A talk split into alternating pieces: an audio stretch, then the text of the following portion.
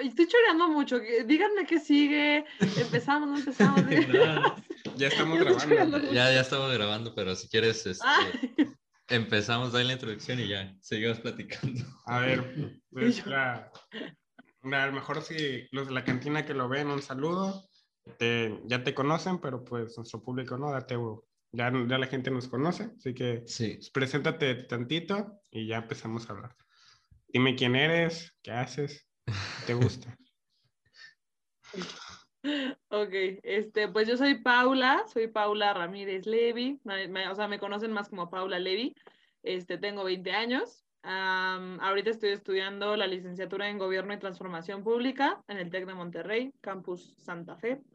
Este, también soy bailarina semiprofesional por la Escuela de Bellas Artes de Toluca, este, y soy docente en danza, danza jazz, danza contemporánea, y me apasiona la danza, aparte de pues todo el tema de la política y así. Este, ¿qué más? También hago, bueno, estoy ahorita en un diplomado en grafología, grafoscopía y documentología, me gusta mucho también. Este, y pues me gusta muchísimo la filosofía, por eso llegué a, conocer a Yoda. este, y pues, ¿qué más? Creo que, creo que es un ámbito. Ah, también soy juez de concursos de caballos, me gustan ah, los caballos. Wow. Y eso casi nadie lo sabe, pero soy juez. Qué chingón, qué chingón. Pero, o sea, ¿de qué? De que tú decides qué caballo gana y cuál no. Prácticamente sí. O sea, bueno, es un nuevo deporte. no, es un deporte que se llama endurance, este, que es como de resistencia y los caballos tienen que, que, recorrer como toda una ruta en cierto tiempo y el que, o sea, como una carrera, el que haga menos tiempo puede ser el que gana. Y yo soy como la cronometrista, o sea, que literalmente checo cuando llegan, que tienen que pasar un cheque veterinario, o sea, como que es todo un proceso pero yo soy la que lleva todos los números y que dice, tú ganaste y tú no, así, literal. Es un poco estresante, pero es muy divertido. Pues bueno, este, eh, bueno, lo primero que me parece interesante es, eh, bueno, primero agradecerte que te hayas dado el tiempo de, de platicar con nosotros un rato eh, y cómo administras el tiempo porque escucho que te, estás estudiando grafología, ciencias políticas, eres bailarina y te gusta la filosofía, aparte entraste a un curso y aparte eres este, jueza de caballos. Entonces, ¿cómo le haces para, para administrarte? Ok, pues también yo también les doy las gracias por la invitación y me siento súper feliz de estar aquí. Ah, este, y pues... Eres la primera mujer, la primera mujer en este... Sí, yo, qué, qué honor también, se, siente, bonito también eso. Este, y pues, ahora sí, más o menos, como, o sea, contestando a tu pregunta, eh, lo que yo hago más que nada es que todo lo meto en mi calendario, o sea, de que tengo horas específicas para hacer cada cosa. Y soy, soy muy constante en las cosas que realmente me interesan. O sea, yo no me hubiera metido al, diplomado en grafología si realmente no hubiera dicho así como de voy a darle todo mi tiempo y esfuerzo para estas horas que son para el diplomado y en esto lo tengo. O sea, es más que nada yo también ser consciente de las cosas que me gustan y me apasionan para poderle dedicar ese tiempo, porque si no, no podría hacer nada con, con, todo el tiempo que tengo, ¿no?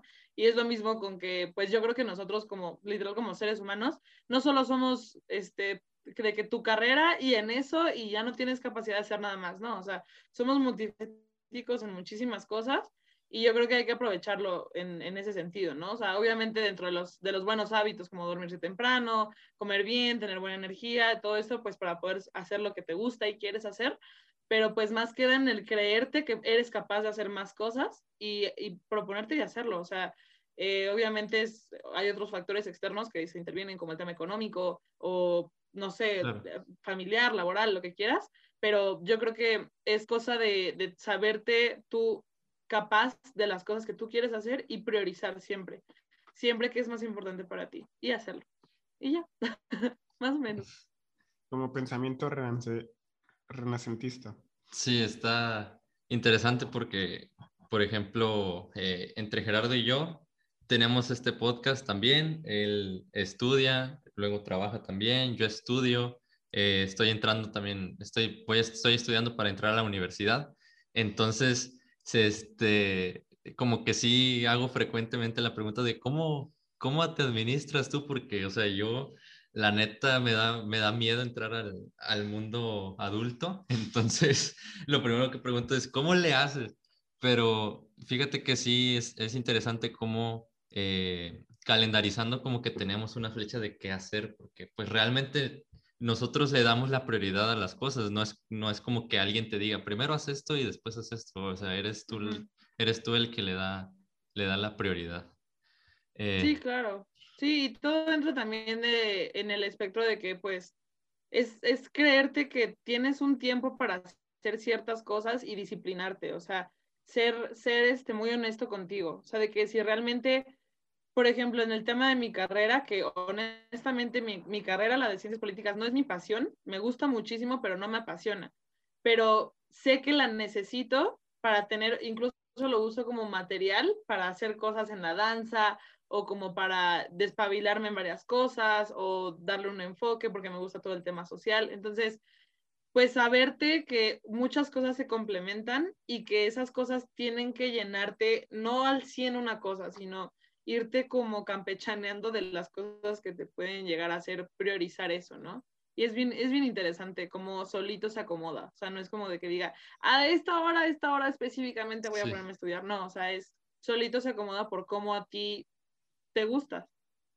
Sí, y comparto mucho esa, e, esa sensación de que solito se acomoda porque a veces, o sea, al principios de la cuarentena, eh, eh, bueno, hice esta cronología porque pues hace poco me tocó escribirla. A principios de la cuarentena como que Gerardo y yo teníamos lo de levantarnos a las 5 de la mañana y hacer cosas. No, o sea, o sea, cuando... hacer la cama, comer 500 almendras, meditar. No era el pedo de, de Jordan Peterson o... No, sí era, sí era. O sea, no sí era el pedo, pero... Llegamos con vergüenza al futuro. Pero no el pedo de, de comer unas almendras, o sea, los levantamos a las 5 y yo, o sea, yo era de que me levantaba a las 5, eh, tomaba café, me ponía a leer, y a las 7 salía a correr, y llegaba a almorzar, y es que yo antes me, o sea, yo me quería poner súper, me hacía ejercicio dos veces al día, entonces como que, y aparte vendía brownies, y como, que era como que me administraba el tiempo, pero sí estaba con esa mentalidad de que no. de tiburón. o sea, sí, que levantarme. Sí, o sea, sí llegué, o sea, no. pero pues Mateos también se levanta a las 5. es que sabes que, o sea, yo, yo la verdad, algo que sí, soy muy consciente de mí, que yo respeto muchísimo lo que mi cuerpo necesite descansar. O sea, porque independientemente de, de la danza y todo lo que hago, pues a veces son las 5 de la mañana y digo, güey, la neta no me quiero levantar. O sea, y hay días en los que dices, no, tengo que levantarme y echarle ganas y lo que ah, o sea, si levantado a las 5. Pero, o sea, la verdad es que no, o sea, a mí no me gusta como ese mártir de decir, me tengo que levantar y tengo que hacer mi cama y tengo que comer almendras, porque no, o sea, yo creo que todo Tampoco es la mentalidad, ¿verdad? Pero... Exacto. Yo nunca comí almendras así de que, o sea, me Gerardo, si quieres, no si quieres almendras, ser como, si quieres ser como Elías Ayub y todos esos si no te vamos o sea, a buscar. O sea, mi banda de anchas, o sea, mi banda de ancho cerebral no me da, güey. Gran banda de ancho cerebral. Si te hace feliz, si te funciona, hazlo. El date es lo mejor del mundo. Pero a lo, a lo que iba con, con, esa historia era que, que sí, o sea, dentro de ese tiempo, a veces yo tenía, por ejemplo, llegaba de correr y, por ejemplo, de 9 a 10 tenía una hora para leer y a veces no quería leer. Y más que nada para la lectura, si, si estás pensando en otras cosas, no te concentras. No, no, te concentras. Entonces, sí te sigo con eso de que, de que debes como que lo que te pida tu cuerpo o tu mente es lo que tienes que hacer. Y eso me lleva a preguntarte que... Y aparte también que, que libro, güey. O sea, por decir, yo ahorita que... O sea, es que va de equilibrio a equilibrio. O sea, hay un libro que tú dices, verga, güey. Que, o sea, ya, ya, con tu cuerpo de Jordi Rosado? Ya quiero llegar a leer. O sea, es que muchas... o sea, o sea, muchas veces toman un libro como, como obligación, cuando yo lo veo como un libro es como ver una película tomar, o, ver una serie, o sea, si realmente te gusta, vas a llegar a, verlo como, como desestrés, no como obligación, o sea, ponerte la obligación de leer siento que está mal. Sí, y de, de hecho veía un video de que ve, Eh, bueno, primero te hago la pregunta y ya después te cuento. No, sí, o sea, concuerdo con lo que dicen, pero va, échala. Este, cada, cada cuánto sientes, este, eh, con todo eso que haces, que te estás quedando sin tiempo o casi nunca sientes que te, que te quedas sin tiempo. Híjole, yo creo que eh, sí es, sí es una, un factor súper importante el tema de cómo tú te ves incluso a futuro, ¿no? Porque y a, eso voy a relacionarlo con, con, tu pregunta, porque siento que mucho de nuestra generación, y díganme si me equivoco, siempre estamos con el tema de, es que, ¿qué va a pasar de mí en el futuro? ¿Qué voy a hacer? ¿Qué, ¿De qué voy a dedicarme? ¿Qué voy a trabajar? ¿Qué estoy haciendo? Entonces, a veces yo, yo me sobrecargo como de actividades, como de hacer cosas para asegurar tener algo que hacer en el futuro, ¿no? Pero eh, yo siento que a veces digo, es que ya estoy muy grande para estar haciendo estas cosas, o ya estoy muy grande para entrenarme en esto, o para aprender esto, o ya estoy muy grande para... Y tengo 20 años, o sea, me pasa exactamente lo mismo. Me falta muchísimo por vivir y me falta muchísimo por hacer. Entonces yo creo que es mucho de también ser consciente de que todo va a llegar a su tiempo y de que tú a tu tiempo vas a conseguir muchas cosas. O sea, yo por ejemplo también por eso, y lo, remonto con lo que estábamos diciendo de los libros. Este, un amigo mío que quiero mucho que se llama Josafat, a ver si me escucha Josafat. Saludos a, Hace como... Josafat Baby, ¿cómo le dices? Josa Baby, Josa Baby. Este, él como por enero, febrero me regaló dos libros, Las Meditaciones de Marco Aurelio y este me regaló eh, Manual y Máximas de, de Epicteto. y yo dije, no más, increíble. Entonces agarré Manual y Máximas de Epicteto y dije, sí, los, los estoicos, que estoy justo para mi ensayo de Mindshop, igual me va a salir súper bien. Y yo de verdad me forzaba a leerlo y no podía, o sea, mi, mi, mente se iba y yo de que, a ver, no, y por días, ¿eh? llegaron a pasar semanas en las que yo me sentaba y decía, voy a leer este libro. Y no podía, o sea, es una lectura que realmente es complicada, o sea, es pesada. Sí. Entonces llegó un momento en que yo dije, mira, ¿sabes qué?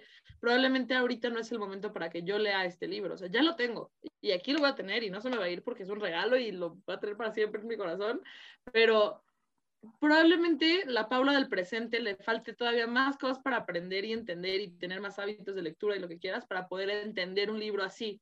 Porque también eso de, saberse, de saberse que no sabes, es muy importante, ¿no? Sí, súper importante. Muchas veces. O sea, el, ser consciente.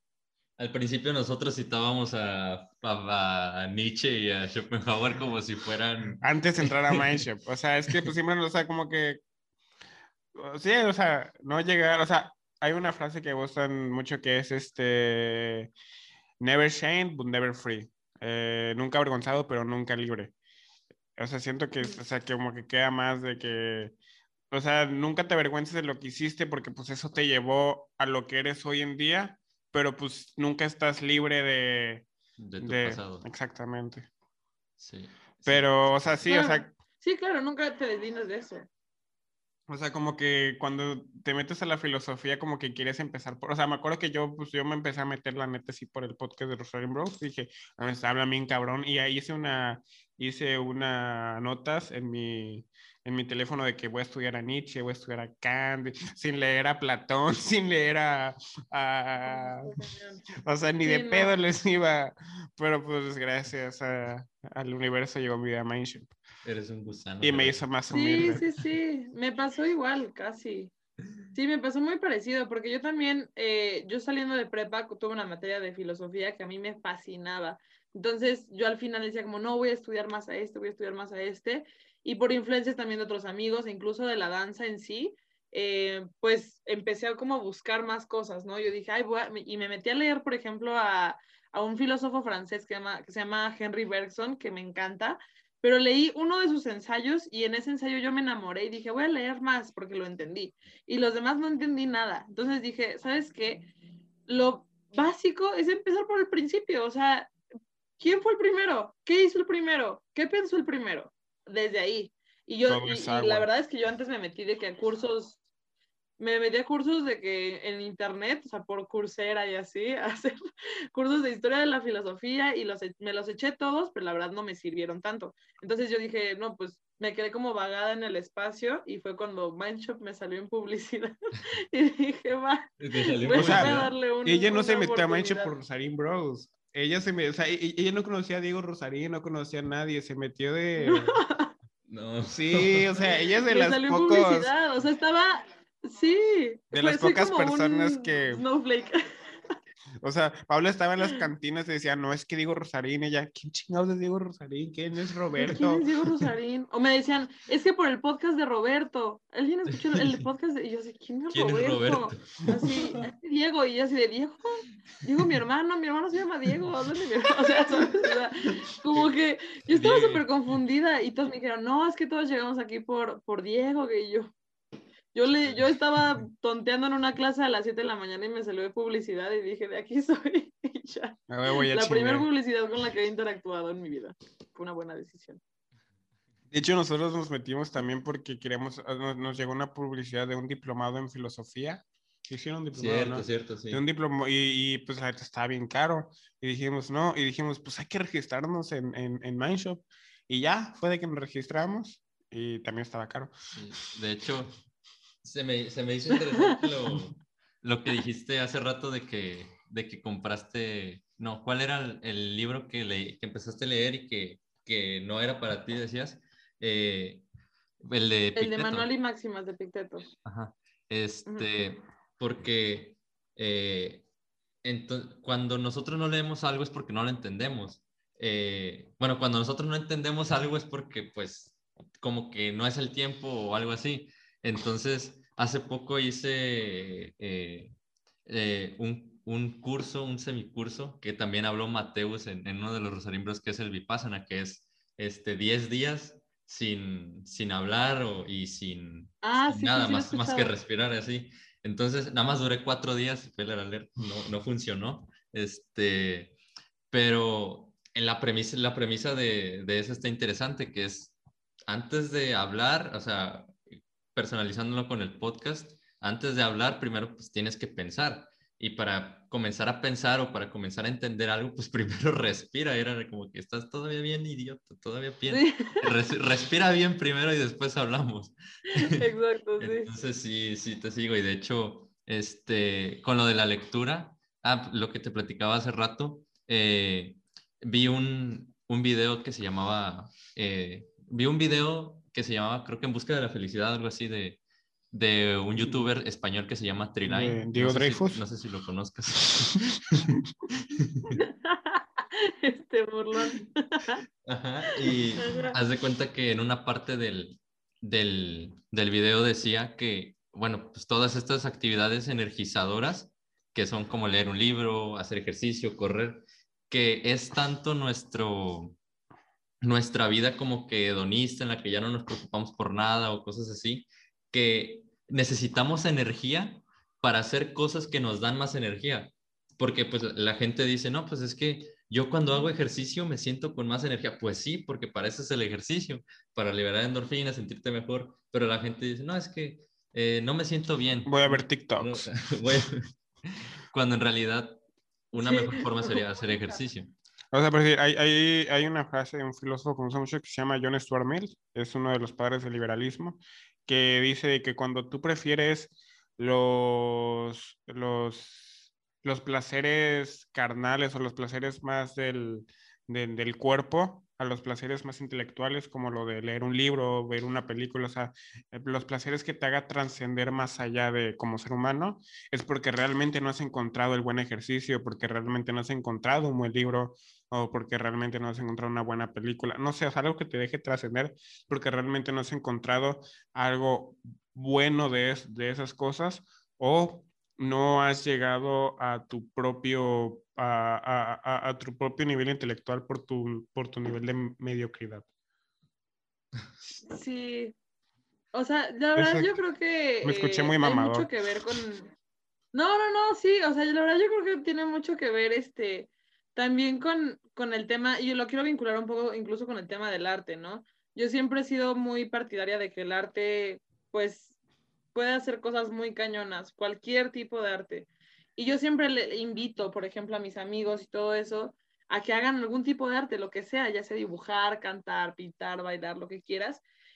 y es, es, es, esa búsqueda en la que nosotros, y, y, lo remonto con lo que decíamos, con lo que decía antes, de, pues de que somos multifacéticos, o sea, tenemos capacidad de hacer muchas cosas y nos queremos engatusar con una, con una cosa que, que probablemente sí seamos buenos, sí nos guste, sí nos apasione, pero realmente no es lo que, pues lo que, lo que únicamente somos capaces. Entonces, también es esa búsqueda de, ¿y qué puedo hacer? ¿Qué más puedo hacer? ¿Qué puedo buscar? ¿En qué soy más hábil? Eh, y no enjaularme con el hecho de, ah, pues me levanto, hago ejercicio, voy al gym, ah, sí, eh, voy a estudiar y me echo una siestita y bye, ¿sabes? O sea, ¿qué más puedo hacer? Y, eh, como explotar ese potencial humano, o sea, eso, lo humano es lo que a mí me, híjole, me explota la cabeza. Es como una frase, más o menos así, no recuerdo quién la dijo, pero que dice, em, yo, soy, yo soy hombre y nada, nada, nada humano me es ajeno. Entonces, es esa parte de que a veces queremos despersonalizarnos para incluso poder encontrar alguna cosa que nos pueda dar sentido, ¿no? Pero pues nada, nada que está a tu alrededor te es ajeno, es, tu, es parte de ti. Entonces, trabaja con eso. ¿Qué puedes hacer con eso? ¿Sabes? No sé si, estoy, si, me doy a entender. Sí, sí, tienes mucha razón. O sea, por decirle, yo empezamos como que en el tema, ah, es que no, o sea, como que me causa conflicto la palabra intelectual porque siento que muchas personas como de que, ah, yo, yo leí más libros que tú. O sea, ¿sabes? Como, como lo hace, o sea, como que se hace muy mal, pero, o sea, no, nos metimos como que este mundo de leer libros, filosofía y todo eso, por nuestro amor a las matemáticas. O sea, como que que empezamos a dar clases, empezamos a, empezamos primero que queríamos los dos estudiar física, empezamos a leer un, chingo de divulgación, ver documentales, ver conferencias de, de divulgación científica. Después eh, dijimos, no, pero tenemos que aprender matemáticas para entender bien, intentar entender, porque nada, de lo que leíamos en, lo, lo, podemos, lo vamos a poder entender. Así que este... Ni hablar. Así que este, empezamos a estudiar así y ya fue de que pues, nos, empezaron a llamar más cosas pues intelectuales como, o sea, a mí siempre me ha gustado leer, pero leer este terror, ciencia ficción, fantasía, pero nada de filosofía o así clásico. Bueno, clásico sí, pero nada así centrado. Y, y nos empezó a llamar la atención gracias al hecho de que nos empezó a interesar la divulgación científica y las matemáticas. Y, y nos, nos quisimos expandir. Si nos hubiéramos quedado en un solo nicho, pues ahorita no estuviéramos. Entonces, sí, es como de que no, solo matemáticas y matemáticas, ahorita no tuviéramos la tanta facilidad de hablar contigo, de hablar, sí. ¿sabes? Y, y, más que lo platicábamos con, con, con, un amigo que, ah, pues con Mario, que, que existe como que esta soberbia de las personas que están en, en, las, en las partes exactas, como matemáticas y así, ingeniería, de mirar para abajo hacia las personas de humanidades o de, de otros campos y, y, pues básicamente es parte de todo. O sea, eh, sería muy, sería también muy absurdo de nuestra parte decir, no, es que las personas que les gusta más este tipo de temas son mejores que las que les gustan los números, cuando en realidad todo es un complemento de todo, como tú lo dices. Never eh, shame, never nada, nada, nada, humano es ajeno a mí. Entonces, claro. eh, Sí, o ¿Tú, sea... ¿tú, cómo, ¿Tú qué recomendarías o, o, tú has tenido un proceso de, en el que te despersonalizaste para encontrar cierto sentido y después dijiste, no, no, no, por ahí no es? ¿O, o sí, sí, sí. Es que justo, justo, incluso lo que estaban diciendo ahorita sobre el tema de, de, las matemáticas y todo eso, yo les digo, yo soy pésima en matemáticas, o sea, me reconozco y me sé muy mala, pero este, sé que, por ejemplo, en mi escuela, este, pues es reconocida por los negocios y las ingenierías y todo esto, y a veces a los de ciencias sociales, pues no nos hacen mucho caso, así es como de que, este, ah, siempre es como de que nos ven Sí, o sea, ellos qué hacen, nada, pues los de derecho, nada, pues me sacan de la cárcel o un divorcio X, no sé, o los de, no sé, ciencias políticas, que prácticamente nadie entiende mucho, mucho qué se hace ahí, o los de economía, o sea, como que se vuelve muy para abajo igual, que nos ven así como de, ah, pues los ciencias sociales. Pero eh, me yo he encontrado varias veces en las que es necesario que incluso esas mismas personas se den cuenta que las ciencias sociales nos envuelven a, nos envuelven a todos. Importantísima, importantísimas. Las humanidades. Las humanidades es lo mejor. Matemáticas, todo nos es, nos es un complemento. No tenemos por qué sobreponer un pensamiento al otro. O sea, no, o una profesión, o una ideología, o un, no sé, cualquier, cualquier eh, factor que te haga estar por encima de los otros, yo creo que debería de ser pues erradicado en ese sentido, porque todos somos parte de una sociedad y somos seres sociales, necesitamos de los otros para sobrevivir, básicamente. Entonces, es ese constructo de que si yo, si yo dejo a los ingenieros solitos en toda mi escuela, van a ser un cagadero. O sea, también nosotros estamos como para balancear eso, ¿no? Y, yo como, eh, eh, o sea, eh, cuando estábamos en presencial, pues nos juntábamos con los de ingeniería, que los de negocios, que los de arquitectura.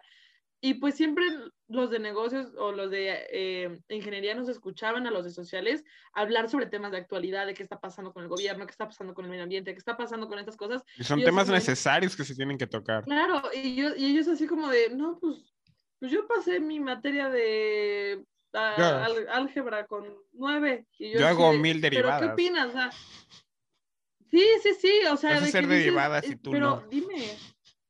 Claro, o sea, se ponen como por encima y tú dices, ok, qué chido, bravo, puedes hacer derivadas, pero ¿qué, es, o sea, ¿qué, ¿qué, más vas a hacer por tu sociedad, tu comunidad en todo esto? Exactamente. el poder envolverlo, envolverte en tu comunidad, envolverte en ser parte de este constructo que somos todos para poder pues generar algo, algo mejor, o sea, no solo, porque también hablamos mucho del individualismo actualmente, de que hay mucho de que... Pues, más pensadores. Sí, exacto, si yo estoy bien, pues ya que hagan su, su show allá, que se maten, que se mueran de hambre, si yo estoy bien no me importa. No, hay que saber extender una mano y saber, saber, saber entender que hay muchos, muchos factores en la sociedad que nos hacen ser lo que somos y siempre ser conscientes de, la posición de privilegio que algunas personas tienen eh, y de privilegio, porque la otra le dice con comillas, o sea, de privilegio, privilegio o de carencia y, y poder trabajar con eso. O sea, yo, yo, siempre hablo de la conciencia, la conciencia en todo. Y sé que es físicamente imposible, pero eh, cuando se tiene una intención, yo creo que es más factible poder hacer un cambio cuando todas las partes se unen al, mismo poder, por decirlo así, y cuestionarse, cuestionarse, cuestionarse todo el tiempo. No, y de, y de hecho es, es, eso, es eso, es una verdad lo que dices, o sea, cualquier movimiento, cualquier pensamiento, si no tienes conciencia de, pues, de clase o, o, de, o de, pues, dónde estás parado, es pura ideología, eh, que es, o sea, tener un pensamiento y no cuestionarlo o saber si aplica para todos en realidad o si es para un cierto grupo de personas. Y eso es lo que, o sea, eso es lo que me ha dado la filosofía, güey, o sea, y leer un, o sea, si yo me hubiera centrado solamente en hacer derivadas integrales, en hacer este, no sé, X, este, todo eso, güey, no me hubiera dado el tiempo de ponerme a pensar que soy sumamente afortunado por tener un techo, por tener más de dos pares de zapatos, por poder viajar una vez o más de una vez al año, por tener carro, por tener mi propio baño, o sea, ¿sabes? Por tener mis tres comidas, o sea, soy extremadamente afortunado, no tengo que quejarme de, de cosas X y, y son, y, y, son pensamientos que me hizo que, o sea, son pensamientos que llegaron a mí gracias al, área de humanidades. O sea, no hay que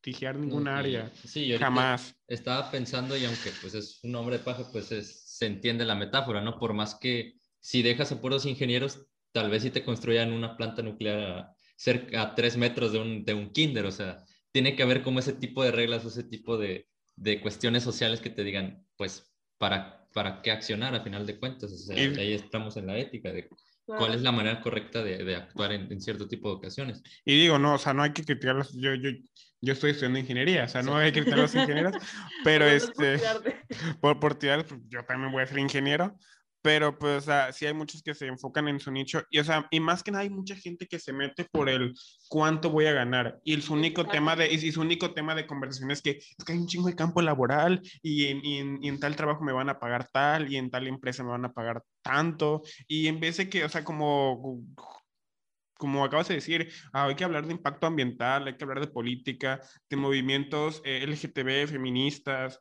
este, o sea, podemos hablar de tantos temas importantes en la sociedad para enfocarnos en, güey, en esta empresa vas a ganar tanto. O sea, si, si expandes tu, tus horizontes y como si así, se puede decir, este, puedes llegar a, a, más cosas. Por decir, yo ahorita lo que me interesa es entender un chingo de impacto ambiental y entender un chingo de filosofía para poder escribir algo de ética ambiental. O sea, y eso fue algo que me hizo, o sea, eso fue algo que me hizo juntar tanto las áreas humanidades como las áreas exactas.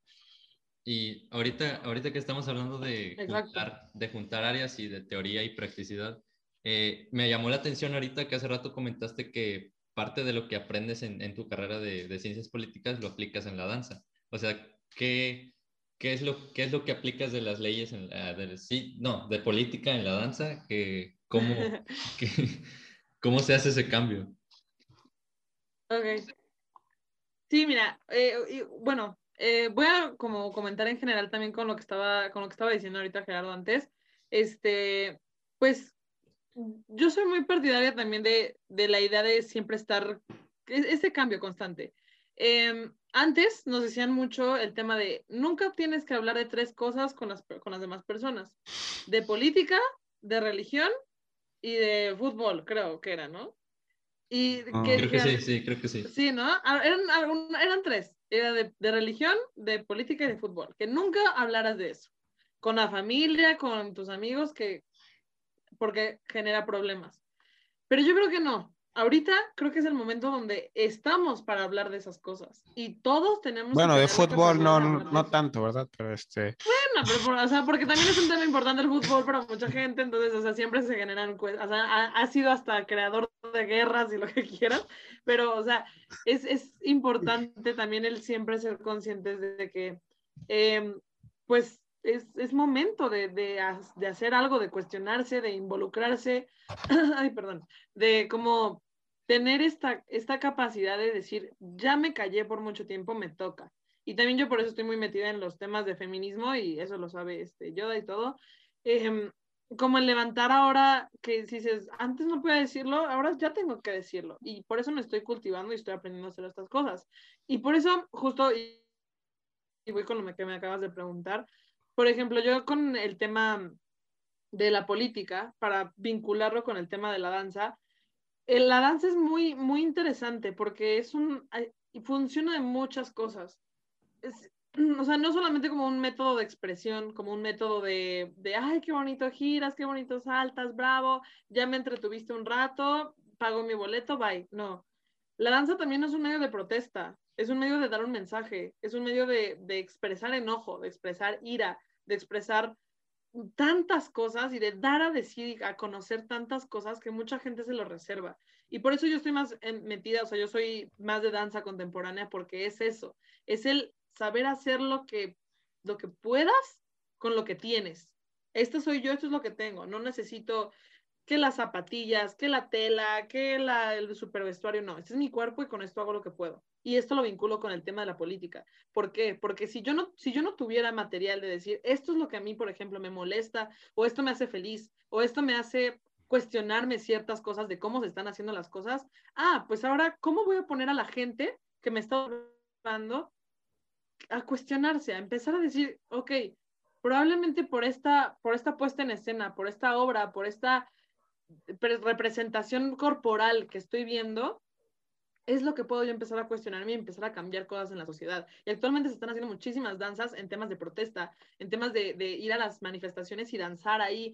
O sea, el impacto que tiene el arte actualmente en los temas sociales es increíble. Y yo creo que a mí, Paula, a mí, me da... Eh, y es justo también por el hecho de, de que no estudié danza, porque aparte de lo que decían antes de que pues ¿cómo voy a vivir en el futuro? No me pagan bien, de la danza no se vive, ta, ta, ta, ta, Pues yo la verdad me vi, yo me fui con la finta de decir, pues es que con la danza no se vive, voy a estudiar otra cosa, pero no, ¿sabes qué? O sea, le cambié muchísimo el chip, me cambié muchísimo el chip de que dije, no, de la danza claro que se vive, porque tengo muchísimos amigos bailarines que son impresionantes y tienen obras impresionantes y son ejecutantes y docentes muy respetables, pero mi, mi tirada es saber cómo vincular la política o las políticas públicas o la sociedad en general con un tema de la danza en, ese impacto para poder balancear el cómo un individuo puede llegar a transformar su sociedad o en su ser individual para poder ser mejor en su, en su sociedad,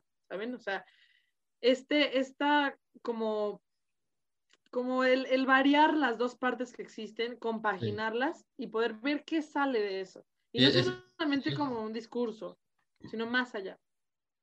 Sí, es precisamente la premisa del arte, o sea, hacer, eh, juntar o saber balancear lo que la sociedad quiere de ti con lo que tú puedes darle a la sociedad. Eh, no sé, algún ejemplo que, que, puedas dar acerca de, de, cómo combinas estas dos partes, eh, porque sí me quedó un poquito la duda. sí, sí, sí, por ejemplo, este, hace poco hice una, Mm, es que tengo varias. hace poco hice una obra, este, bueno, hace como dos años más o menos participé en una, en una puesta en escena de, de la Escuela de Bellas Artes de Toluca. Eh, por ejemplo, ya tengo una, sobre el cáncer de mama. Hubo un tema muy importante sobre el cáncer de mama en Toluca, eh, que hubo varias manifestaciones y todo sobre cómo pues no se les recibía el tratamiento que debían, que pues era que muy, muy importante, ay, perdón, el poder tener, uy, Phil Barrera, me está saliendo. Esto me recuerda, me recuerda hace dos cantinas. No, ni me digas, no, ni me digas. Estaba un poco ronca esa vez, ya se, ya se fue.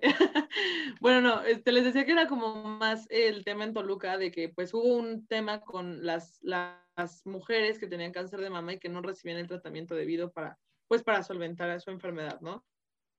Entonces, eh, pues nosotros, el grupo representativo de, la Escuela de Bellas Artes de Toluca, nos hicimos, una obra también en, honor a una cantante que se llama Laza de Cela sobre danza contemporánea y sobre cómo ella eh, salió del cáncer de mama, pero lo hicimos también como método de protesta, como método de, chéquense, esto está sucediendo, esto está pasando y hay que darle visibilidad. Entonces, hicimos todo un, una, pues, eh, un arte escénico en cómo pues nosotras nos vestíamos, hubo un momento en que pues hubieron desnudos, que el, desnudo es un tema también muy impactante actualmente en la sociedad, hubieron desnudos, hubieron este, telas, hubieron este, pues eh, todo, todo el tema de la representación de la mujer y cómo pues a veces por cuestiones políticas no se le da esta necesidad, ¿no? Y muchísimas personas la vieron, tuvo mucha, mucho impacto y tuvo mucha, eh, se habló mucho de eso y pues afortunadamente se pudo empezar a abrir, más el diálogo sobre estos temas y al final de cuentas sí se pudo llegar a solventar como el tema que tenían estas mujeres con el cáncer de mama. Entonces sí fue, sí fue eh, una parte importante, sí fue el hecho de decir, vamos a hablar de esto, de lo que casi nadie habla, porque también dicen, ah, de la danza, vamos a ver cómo saltan y cómo giran y wow, qué bonitos, qué bonitas extensiones tienes y ay, sabe abrir las piernas así, wow, bravísimo pero se acaba y, ah, va, ya me voy. Me divertiste un rato. No, ¿qué más? Voy a abrirte un discurso. Sí, y, sí comparto mucho contigo, o sea, por decir, eh, ahorita en lo del movimiento feminista, eh, con la canción de o sea, hicieron, un, hicieron una danza de cómo, no sé si la viste en, en Reels en Instagram o en, no, en Instagram TV, que cómo, la, cómo las mataba, o sea, era, era un tipo de danza que cómo las mataban y así, este, con, con, esa canción y me puso la piel chinita, me sacó una lágrima, o sea, y pues de, e, esto, pues eres de las pocas personas que sabes que pues, pues trato, bueno, ya traté, no, no traté, rompí el pacto y estoy tratando de cambiar bastante y apoyo bastante el movimiento feminista, estoy consciente que yo no puedo hacer nada porque es pelea de ustedes, pero lo único que puedo hacer es cambiar mi mentalidad y romper el pacto al fin con, con las personas que las tengan que romper, aunque sean personas cercanas. Y este, y la verdad, o sea, esa danza me hizo sentir, no sé, me dio mucho, me dio mucho, no cringe, pero sabes que no sé cómo decirlo, pero me puso muy... Ajá, como que te concientiza de alguna forma de lo que está pasando y...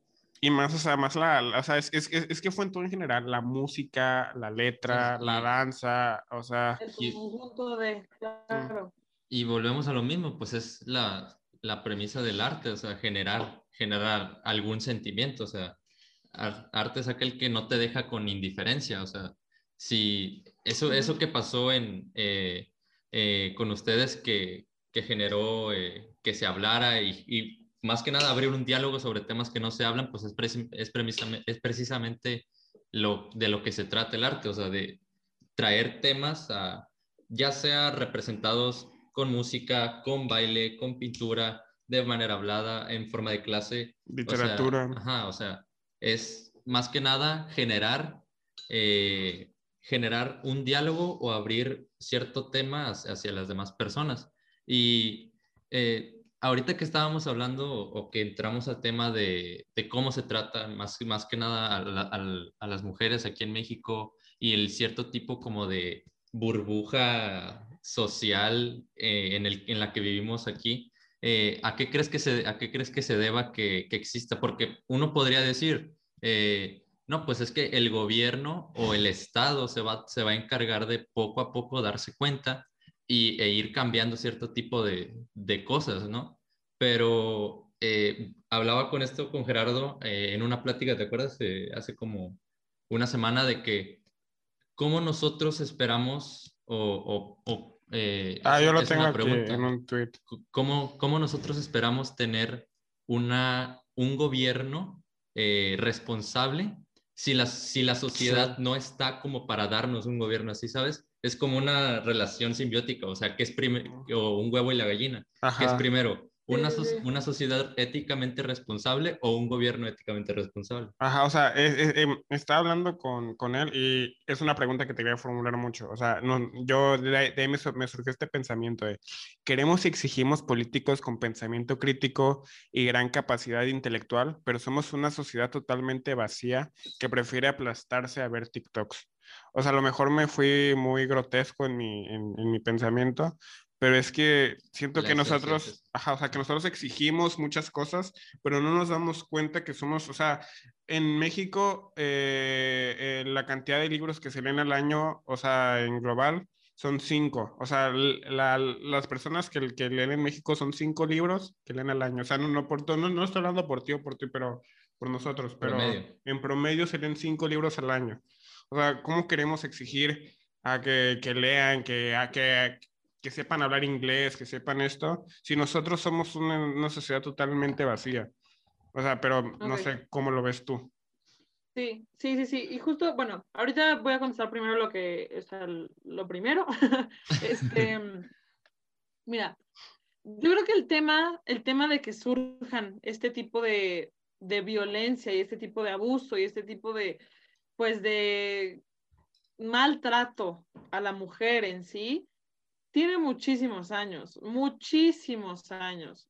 Eh, ni siquiera podré decirte cuántos, o sea, porque ni siquiera se veía como violencia, ni siquiera se veía como abuso, no se era consciente de, ese, de que existía eh, este denigrar a la mujer de, de, cierta forma. Entonces, hasta apenas, hasta que se empezaron a generar el diálogo que decir, oye, esto no está bien, esto no está como funcionando como pues yo no estoy bien, yo soy capaz de hacer más cosas y no me están dando la oportunidad o no estoy siendo parte de una sociedad que me está, em, que me está haciendo sentir como un ser humano, sino como me están objetivizando, me están utilizando como únicamente de maternidad o no puedo trabajar o mil, en mil cosas y solo me estoy yendo incluso a un sector, ¿no?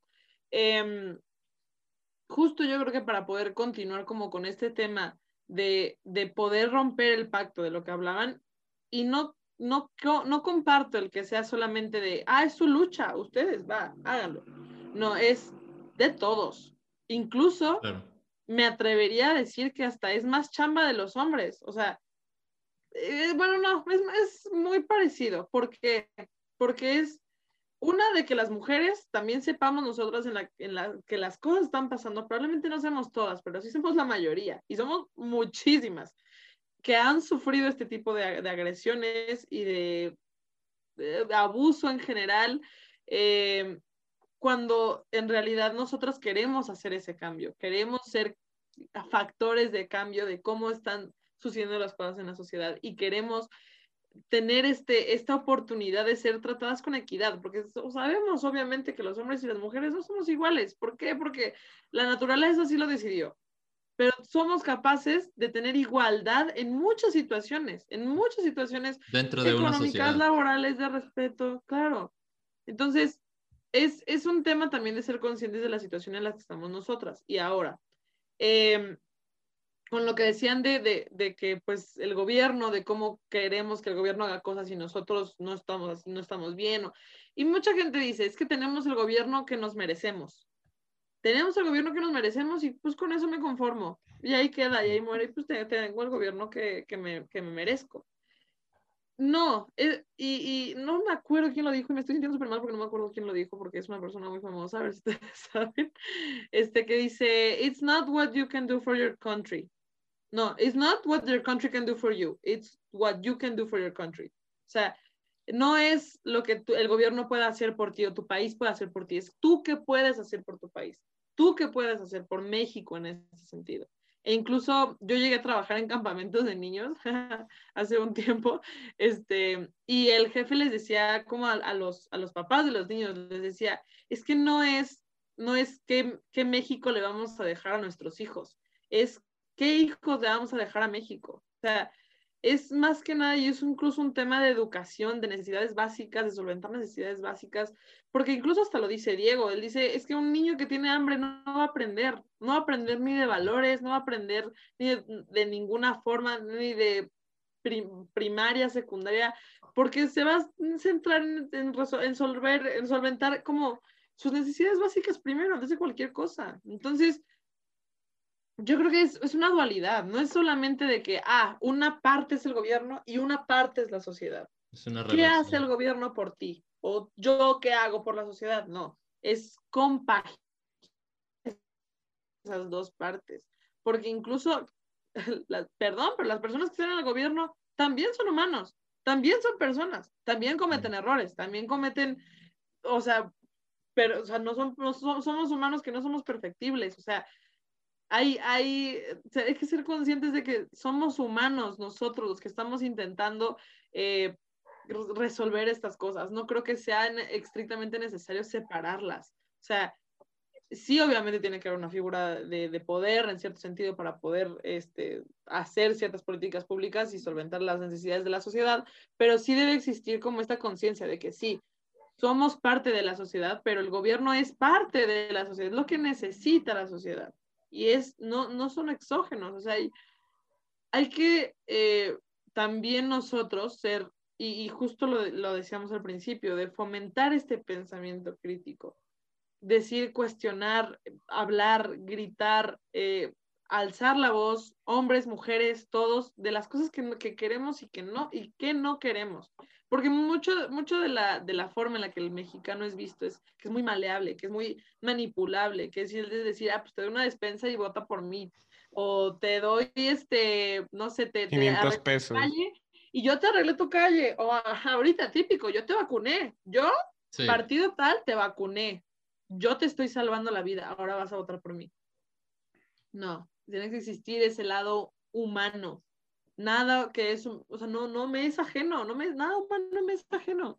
Es eh, parte de ti, hay que trabajar con eso, con la parte de que todos necesitamos, obviamente, relaciones de interés y obviamente va a existir el, el querer más y esa ambición y el llegar, pero todo desde una base en el que tenemos que ser conscientes de que somos un complemento de todos.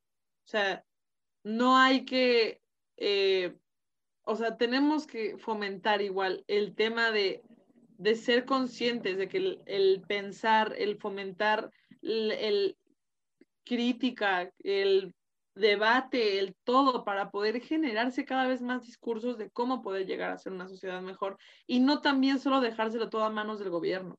Decir, ah, pues yo aquí me he hecho y qué chido que hagan su desmadrito. A ver, pero no. Sí. Claro, y deja tu TikTok, incluso es un sector de la población privilegiado. No, yo también, yo detesto TikTok, la verdad, y mucha gente que, me conoce lo sabe, pero es, es muy, eh, es un sector de la sociedad y es un sector privilegiado y es también lo que decíamos en la cantina pasada. ¿Qué vamos a hacer con las personas que saben que tienen el privilegio, bueno, que tienen el privilegio, que no saben que tienen el poder de cambio y que las personas que quieren hacer un cambio, que tienen realmente una necesidad, no pueden hacerlo porque no son ese sector privilegiado. Y el sector privilegiado se está sordeando, está diciendo, no, pues yo me he hecho aquí, veo mis Yo voy a hacer... Sí, sí, sí, ha hecho chorcha, lo que quiera, pero es, esa conciencia de clase, tiene que haber una conciencia de clase y una conciencia. Existe, ya ahorita existe una alienación bastante grande sobre la sociedad y sus problemas, que, o sea, por ejemplo, lo que decíamos ahorita al principio de, este tema, si, eh, decir que tenemos el gobierno que merecemos presupone que nosotros sabemos lo que merecemos. y, y somos una sociedad que no sabe lo que merece. O sea, somos, somos humanos y lo que pasa con, o sea, lo que pasa, por ejemplo, con los anuncios de, de, de, Instagram, a veces te, te topas cosas que, que, compras y que no sabías que necesitabas. Y tú te dices, no, es que sí, yo, yo, yo sabía que, que, quería esto, pero en realidad si no te lo ponían enfrente, ni siquiera lo ibas a comprar. ¿Qué pasó con el mundo de Sofía? son, son, son cosas por, por ese estilo y, y, lo decía un premio Nobel también, lo que dices ahorita.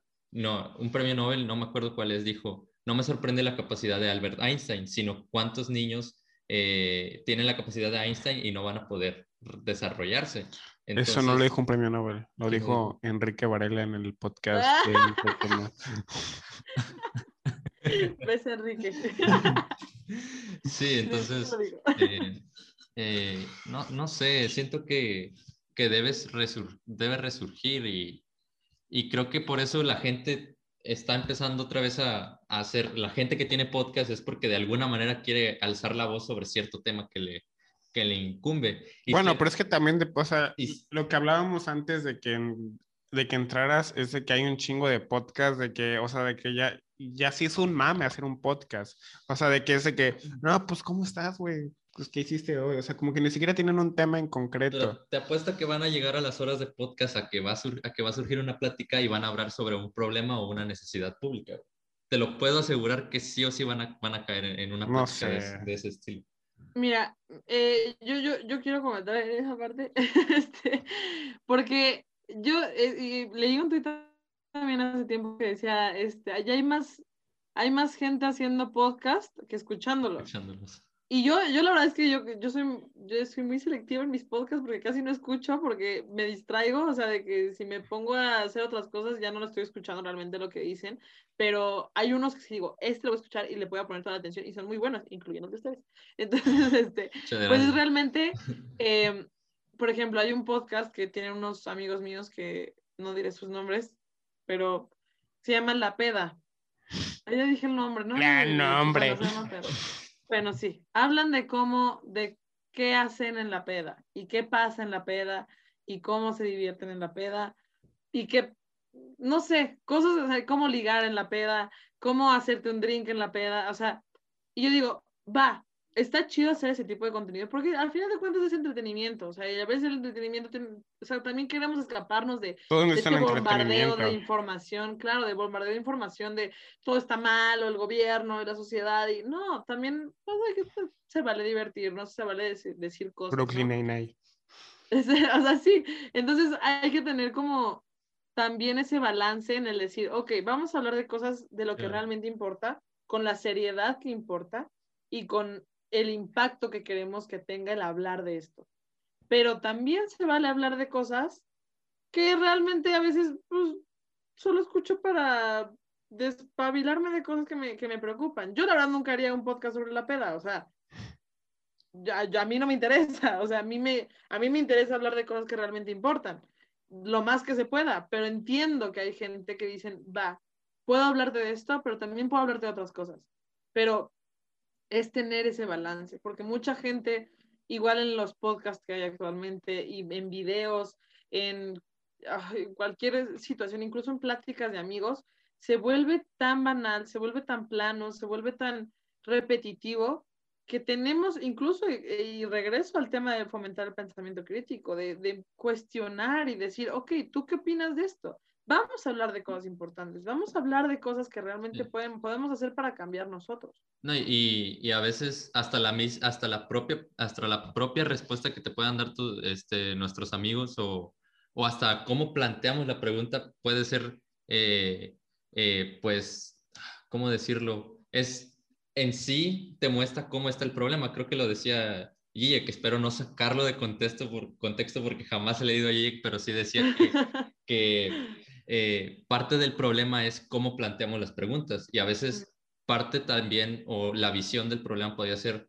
eh, ¿qué, vomita la sociedad. O sea, ahorita la sociedad vomitó un podcast de dos güeyes que, que apenas están entrando en filosofía y está vomitando también pues eh, gente que habla sobre negocios, gente que habla sobre pensamiento crítico, gente que habla sobre qué hacer en la peda. Entonces, ver ese tipo de puntos a veces hasta también te da cierto panorama de qué está sucediendo. O sea, ¿Y ese... ¿Sabes qué? Bueno, sí, sigue, sigue. No, de, de- No, dile, dile. No, o sea, es que también creo que se vincula mucho con el tema de, de que hay gente que está buscando ese tema del éxito o de la fama a través de, de, de lo que se ve más, de lo que es más notorio. O sea, que ya se está basando también mucho en el tema, y eso lo podemos tocar después si quieren, eh, el tema de los números, de los likes, de cuántos seguidores tengo y cómo me va a ir con esto, y, y si lo subo y voy a echarle un buen de ganas y que me escuchen. Y esta necesidad de querer tener más y más y más y más audiencia en ese sentido, o más números, más likes, más del de gustar, el únicamente de, gu- de gustar sin tener, o sea, lo, lo Sin tener ningún fondo. Exacto, se centran en la forma. Ah, ya te gustó, toma, te lo regalo, quédatelo. Pero mi, mi, mi, mi fondo no es nada, mi fondo no, es- no te estoy diciendo nada, no te estoy diciendo nada de valor. O sea, este, esta ambición de tener un éxito que se basa en, en la fama, en el que me conozcan, que sepan que sé usar una cámara y que sé mover las nalgas. Padrísimo. O sea, no. Exactamente. O sea, O sea, es lo ¿por que qué voy, me ¿no? miras a mí? güey? O sea, yo no muevo las nalgas en TikTok. No, Yo- no, no, no, no, yo, yo abrí No. un TikTok para promocionar y subir ahí los clips de, de este podcast. y No, no, no. Está bien, está bien.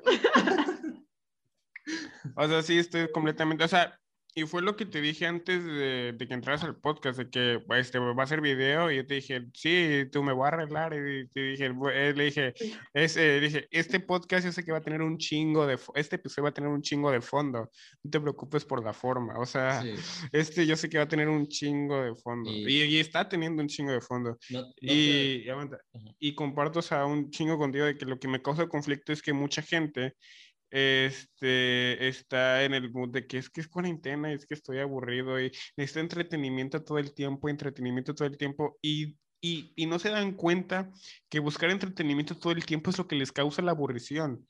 O sea, si se pusieran a, a pensar críticamente, se agarraran un libro y dijeran, verga, me, me, me quiero cuestionar de, de esto y, y, y no sé, o sea, preguntas básicas de, de qué es el ser o no, no sé, o sea, e- esas preguntas como que, que empiezas en la filosofía. sí. O sea, no estoy... No, no, no, sí, sí, te entiendo. O sea, yo sé cómo plantear una pregunta de, de cuestionamiento así propio, pero, o, pero, o sea, preguntas básicas para que, que te quedan el aburrimiento No, o, o- o básico, güey. por- O, o deja tú la sí. filosofía, también aprender algo nuevo. O sea, como dice Paula, es importantísimo el arte. O sea, por decir algo que a mí me encanta y que tú sabes que me apasiona mucho es la música. O sea, ya, ya actualmente ya dejé de tocar como tocaba antes, pero yo de ley todos los días este, trato de escuchar un disco al día, porque me gusta. O sea, no hago otra cosa más que poner el disco, me acuesto y lo disfruto, escucho la guitarra, el bajo, la letra, porque es algo que me gusta, me, me apasiona mucho la, la música. Y creo que todo el mundo necesita un tipo de, de hobby de arte. Claro. Y- Sí, y- e- y es lo que yo siempre les digo a mis amigos, que tienen que buscar, o sea, el arte de verdad, y es algo que en la cuarentena nos hemos, dando, nos hemos dado cuenta, que mucha gente está, empezó a dibujar, empezó a cantar, empezó a, a escribir. Una amiga mía, mi mejor amiga, sacó un poemario, hizo, o sea, descubrió su, su habilidad para escribir poemas que están preciosos y sacó su libro, y todo a raíz de la cuarentena. Dices, el arte sí te salva, el arte, el arte te saca de muchas Sí. cosas muy interesantes que a veces ignoramos y que se ignoraba muchísimo antes de la pandemia. Se, se, y, y se, sigue, se sigue ignorando por el, por el mismo hecho de que pues la familia ya, ya creció en un entorno de que eso no te va a dejar dinero. y, pues, Exactamente, o sea, único- todo- es que todo se va con el dinero, y así, así. Entonces, sí, y de hecho, cuando, y e- esto lo, lo digo porque me tocó ver en Instagram que una, una chava que se llama Elieche Mendía, que, que, ah, pues que me recomendaste seguir, que Ah, sí, sac- la sacó un, sacó un poemario, algo así. Entonces, Hace eh, poemas ajá. y está, es, es un chava subió, súper- subió un post sobre e- ese poemario y creo que le empezó a llegar críticas de que por qué lo vendía o cosas por el estilo. Y ella y yo pues le dije que, o sea, yo le contesté porque hizo una encuesta en Twitter y, y le puse pues básicamente ya en, en discusiones de, de, que se puede hablar de eso también, en discusiones de internet casi nunca vas a llegar a nada porque la otra persona no tiene, este, pues, margen para dudar, entonces ya déjalo así. Y básicamente lo que ella me respondió es, eh, el jardinero no puede vivir de la, del perfume de las flores.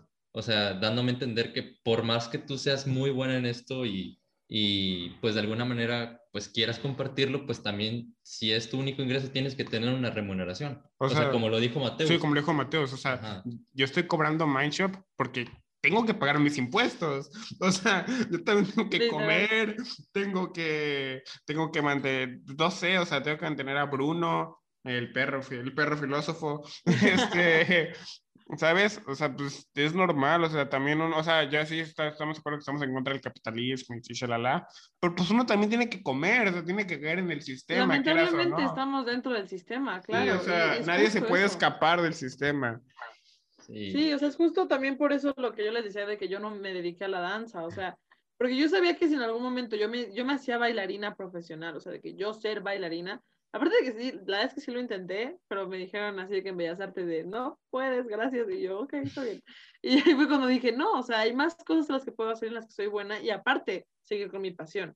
¿Por qué? Porque yo dije, mira, si me dedico completamente a la danza, voy a tener que yo cambiar mis principios o mis propuestas de movimiento, mis propuestas escénicas, por complacer a una productora, a una compañía, lo que quieras, para que me paguen y pueda comer. Porque lamentablemente si, si yo hago mis proyectos por lo que yo, por mi lado y por lo que yo quiera realmente exponer, no, no voy a comer, me voy a morir de hambre. Entonces, yo dije, mira, y esto me lo dijo un maestro, un maestro que admiro muchísimo y que es, ha sido de mis formadores en danza contemporánea por siempre, el maestro Hugo Maya, él me dijo, mira, lo que tú puedes hacer es, eres inteligente, aunque no fuera, o sea, estudia otra cosa, trabaja en otra cosa, o sea, gana dinero otra cosa y así no vas a depender de que tu propuesta de movimiento, tu propuesta escénica sea dependiente de tus ingresos, sino vas a tener tus ingresos, ah, y con eso vas a poder tú solventar lo que quieras exponer y hablar en frente a unas personas. Lo que te demande, exactamente.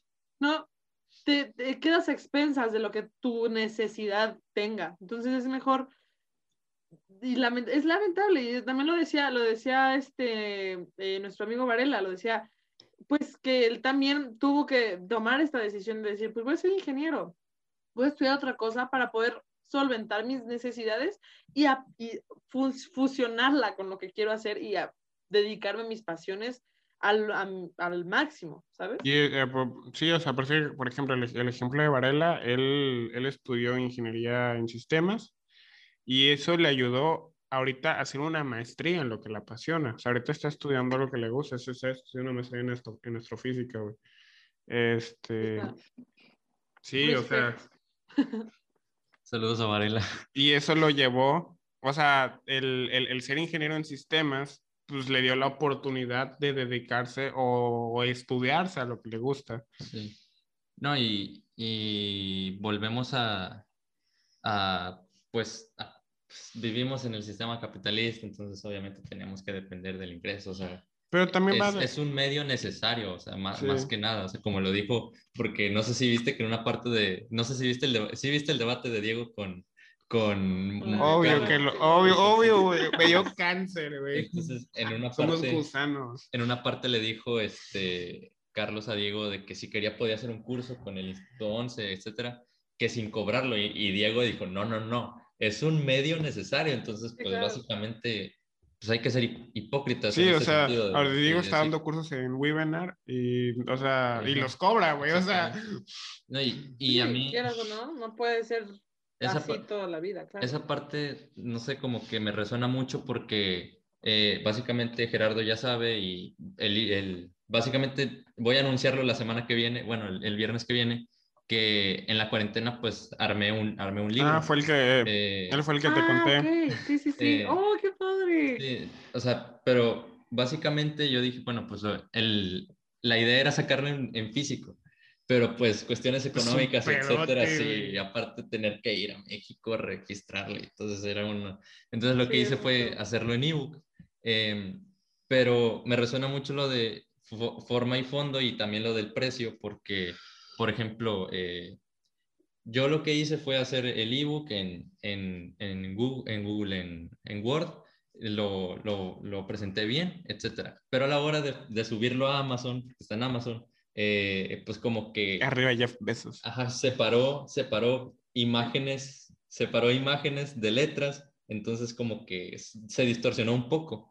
Entonces, ah, eh, lo, que, lo, que me, lo que me queda aquí es, ok, voy a poner una nota y de hecho dejé una nota explicando básicamente eso, que la distinción entre la forma y el fondo, que a lo mejor y tú ves el libro y dices, bueno, pues es que a lo mejor las letras de, de lo que quiso hacer esto visualmente hablando están pues mal puestas o algo así, pero el fondo o, o lo que yo quería eh, que se viera en sí eran las historias del, del, del, libro, básicamente.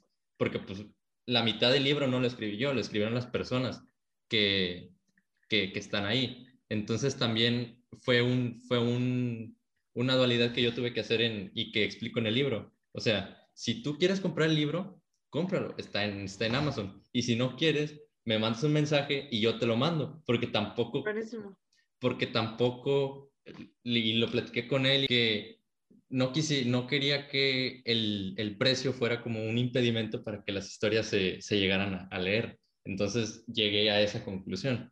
Pero... Y pero yo también le contesté que no menosprecie su trabajo, porque fue un chingo de tiempo, fue un chingo de cosas. Yo dije, pues véndela, o sea, vende un bar o la página, son 60 páginas, sí. vende en 60. porque la neta, o sea, yo lo leí mucho antes de que se publicara y pues cada historia vale la pena, o sea, cada historia tiene un contexto, cada historia es de diferente clase social, de diferente clase económica, de, de, de diferentes países, no, bueno, de diferentes estados. Sí. Eh, y, y, y, cada historia, te, o sea, cada historia es súper trágica. Sí, sí, bueno, hay, bueno hay, hay, una historia trágica y una historia que tú dices, no mames que estás sufriendo por eso. Y hay... Sí, haces como o sea, que tú o sea, Haz de cuenta que hay una página de, con, no sé, una historia X y hay otra donde es que yo es, es, que no, no, no, voy a spoiler, pero una historia X y otra historia súper trágica es como que comparas y es, no mames. Sí, eh, y básicamente eso fue, pero por ejemplo, si, si dependiera de mí, o sea, si dependiera de mi dinero y de que yo comiera y de mis impuestos, tener que hacer ese libro, probablemente hubiera hecho más, más sacrificio, pero pues, dejaba más dinero. Y sí, por ejemplo, había una historia de, de un chavo que su papá se murió en, eh, a mediados de, la, de la pandemia y básicamente el señor tenía otros hijos y problemas económicos, shalala, ahora está trabajando, tuvo que dejar la escuela y su mamá. Entonces sí, como que sí tenía muy marcado el, eh, el, el, precio, no quiero que sea un impedimento, es por eso quedó así. Eso está bien. Yo creo que entra mucho desde la parte de saber de sabernos del privilegio, lo que decíamos antes, o sea, de decir, ¿realmente necesito monetizarlo? O sea, ¿realmente necesito que, o sea, sí entiendo la parte de, de no menospreciar el trabajo y todo esto, pero también el ser honestos con nosotros mismos, ¿no? Es decir, si, si realmente necesito dinero para solventar mis necesidades, o sea, y no está mal, yo digo que no está mal también el decir, va, pues un dinerito extra no me haría, no me haría mal, o sea, y le eché ganas a mi libro, es, o sea, le dediqué muchísimo tiempo, esfuerzo, dinero, sangre, sudor, lágrimas, lo que quieras, también se vale monetizarlo, pero yo creo que también es mucho parte del criterio, de lo que tú quieras hacer con, con ese, pues, literal con tu exposición, o sea, si lo quieres monetizar, adelante, y yo creo que está bien que la parte que digas, pues, lo quieres comprar, pues, muchas gracias por apoyarme, lo quieres leer y no puedes comprarlo, no pasa nada, te lo mando.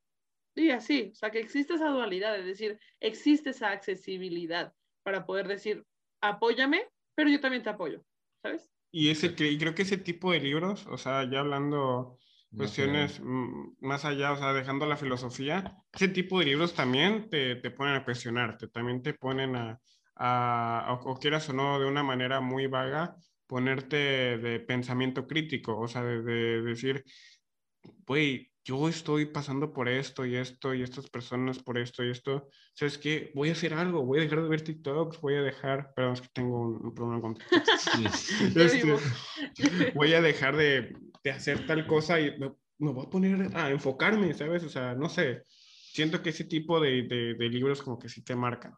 Bueno, mm. Yo creo que cualquier libro, ¿eh? O sea, y es cuestión del, del lector, o sea. Ajá, que no, o sea, yo lo digo porque está muy fácil la lectura, o sea, no está como Ah, que complicada, es- son muy poquitas sí. páginas, o sea, sí.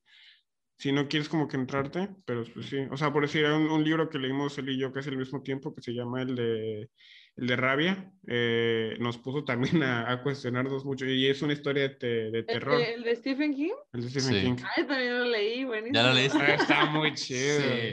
Sí, está muy bueno. sí, sí, A ver, avanza, ver, avanza. Entonces tenemos una pregúntale, pregunta que pregúntale. siempre- ¿Cómo te Ay, imaginaste no. a Ted? ¿Eh? Ted Young. ¿Cómo te imaginaste a Ted? El vato castroso que estaba ahí. Ah. este- El principal. No, ese es Charlie. Eh, Ted, lo leí el... hace un buen.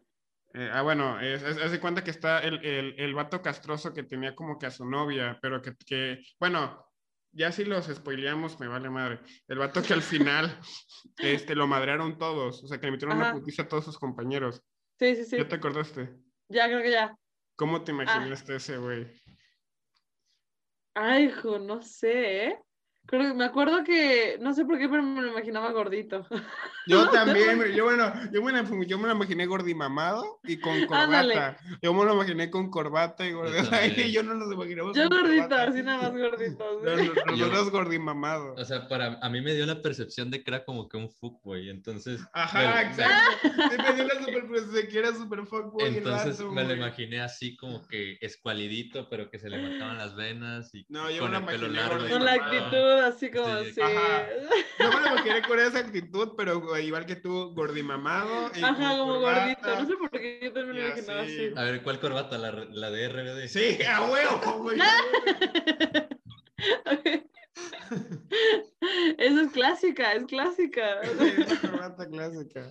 Pero sí, gran libro. Y, y sí nos puso a cuestionar mucho de que, o sea, de que a veces igual tiene que que ver mucho los problemas familiares para que te, o sea, por decir la, la frase de, de Marilyn Manson cuando pasó lo de la matanza de, de, De este, que, que dijo, ¿tú qué les dirías a los chicos que, pues, que hicieron la matanza?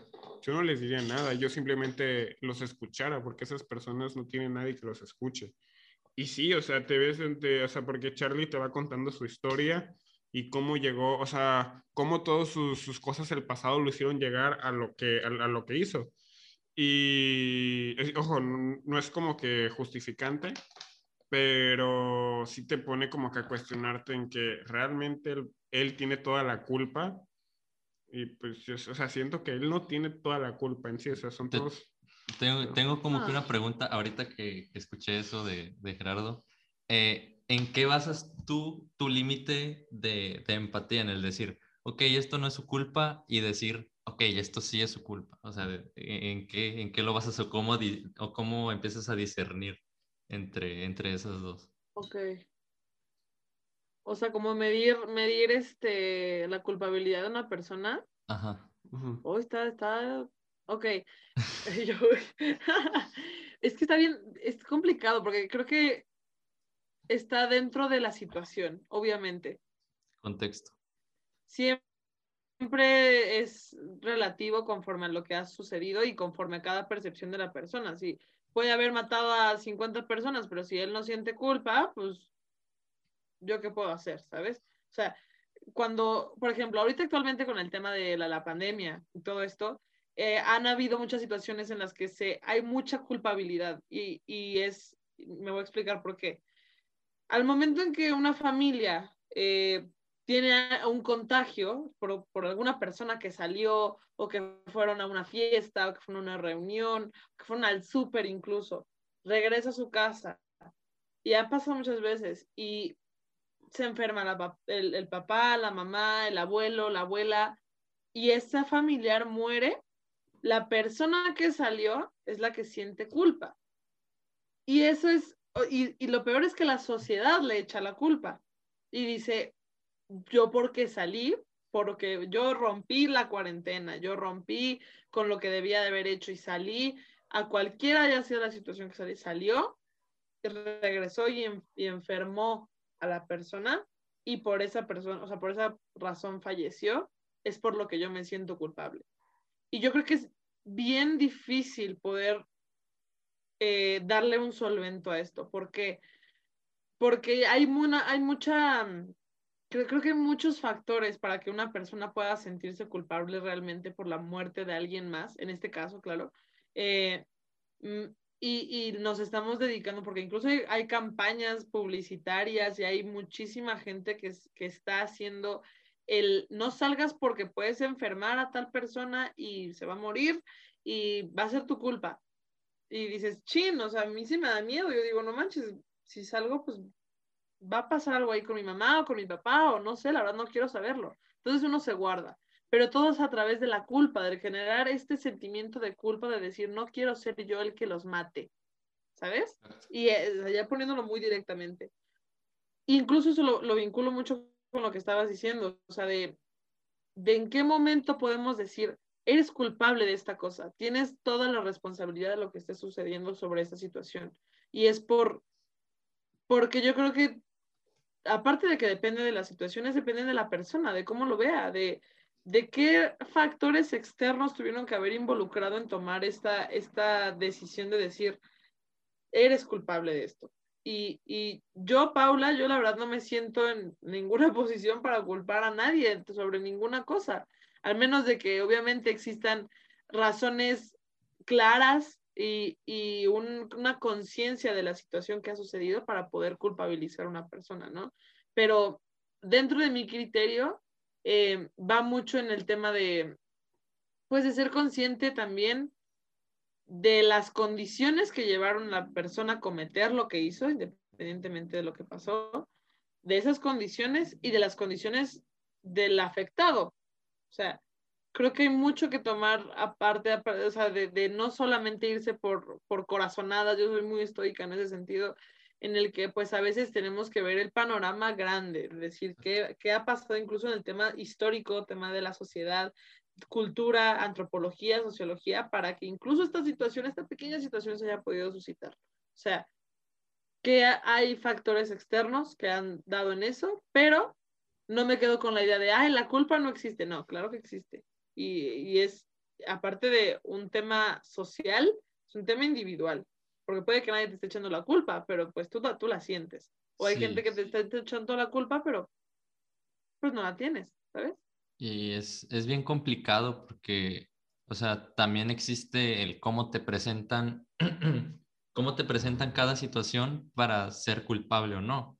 Porque, como lo, decías tú, las campañas publicitarias de si sales puedes matar a tu, a tu abuelita, por ejemplo, pero también está dentro de ti. Madre, me voy a sentir culpable si salgo, pero tengo que trabajar y tengo que salir para, para trabajar. Entonces, voy a tener que sufrir con esa culpabilidad por salir a trabajar y, y, y, y poder sobrevivir. Entonces, sí, sí juega está este jugueteo entre cómo te presentan las cosas para que te sientas culpable. Aunque también eh, el, el, modo en el que yo en el que yo veo si alguien si puedo decir que alguien es culpable o no así ya cuando tengo que decidir porque pues también no tienes que decidir de todo si al final de cuentas dices no sé si es culpable o no pues mejor así ahí lo dejas.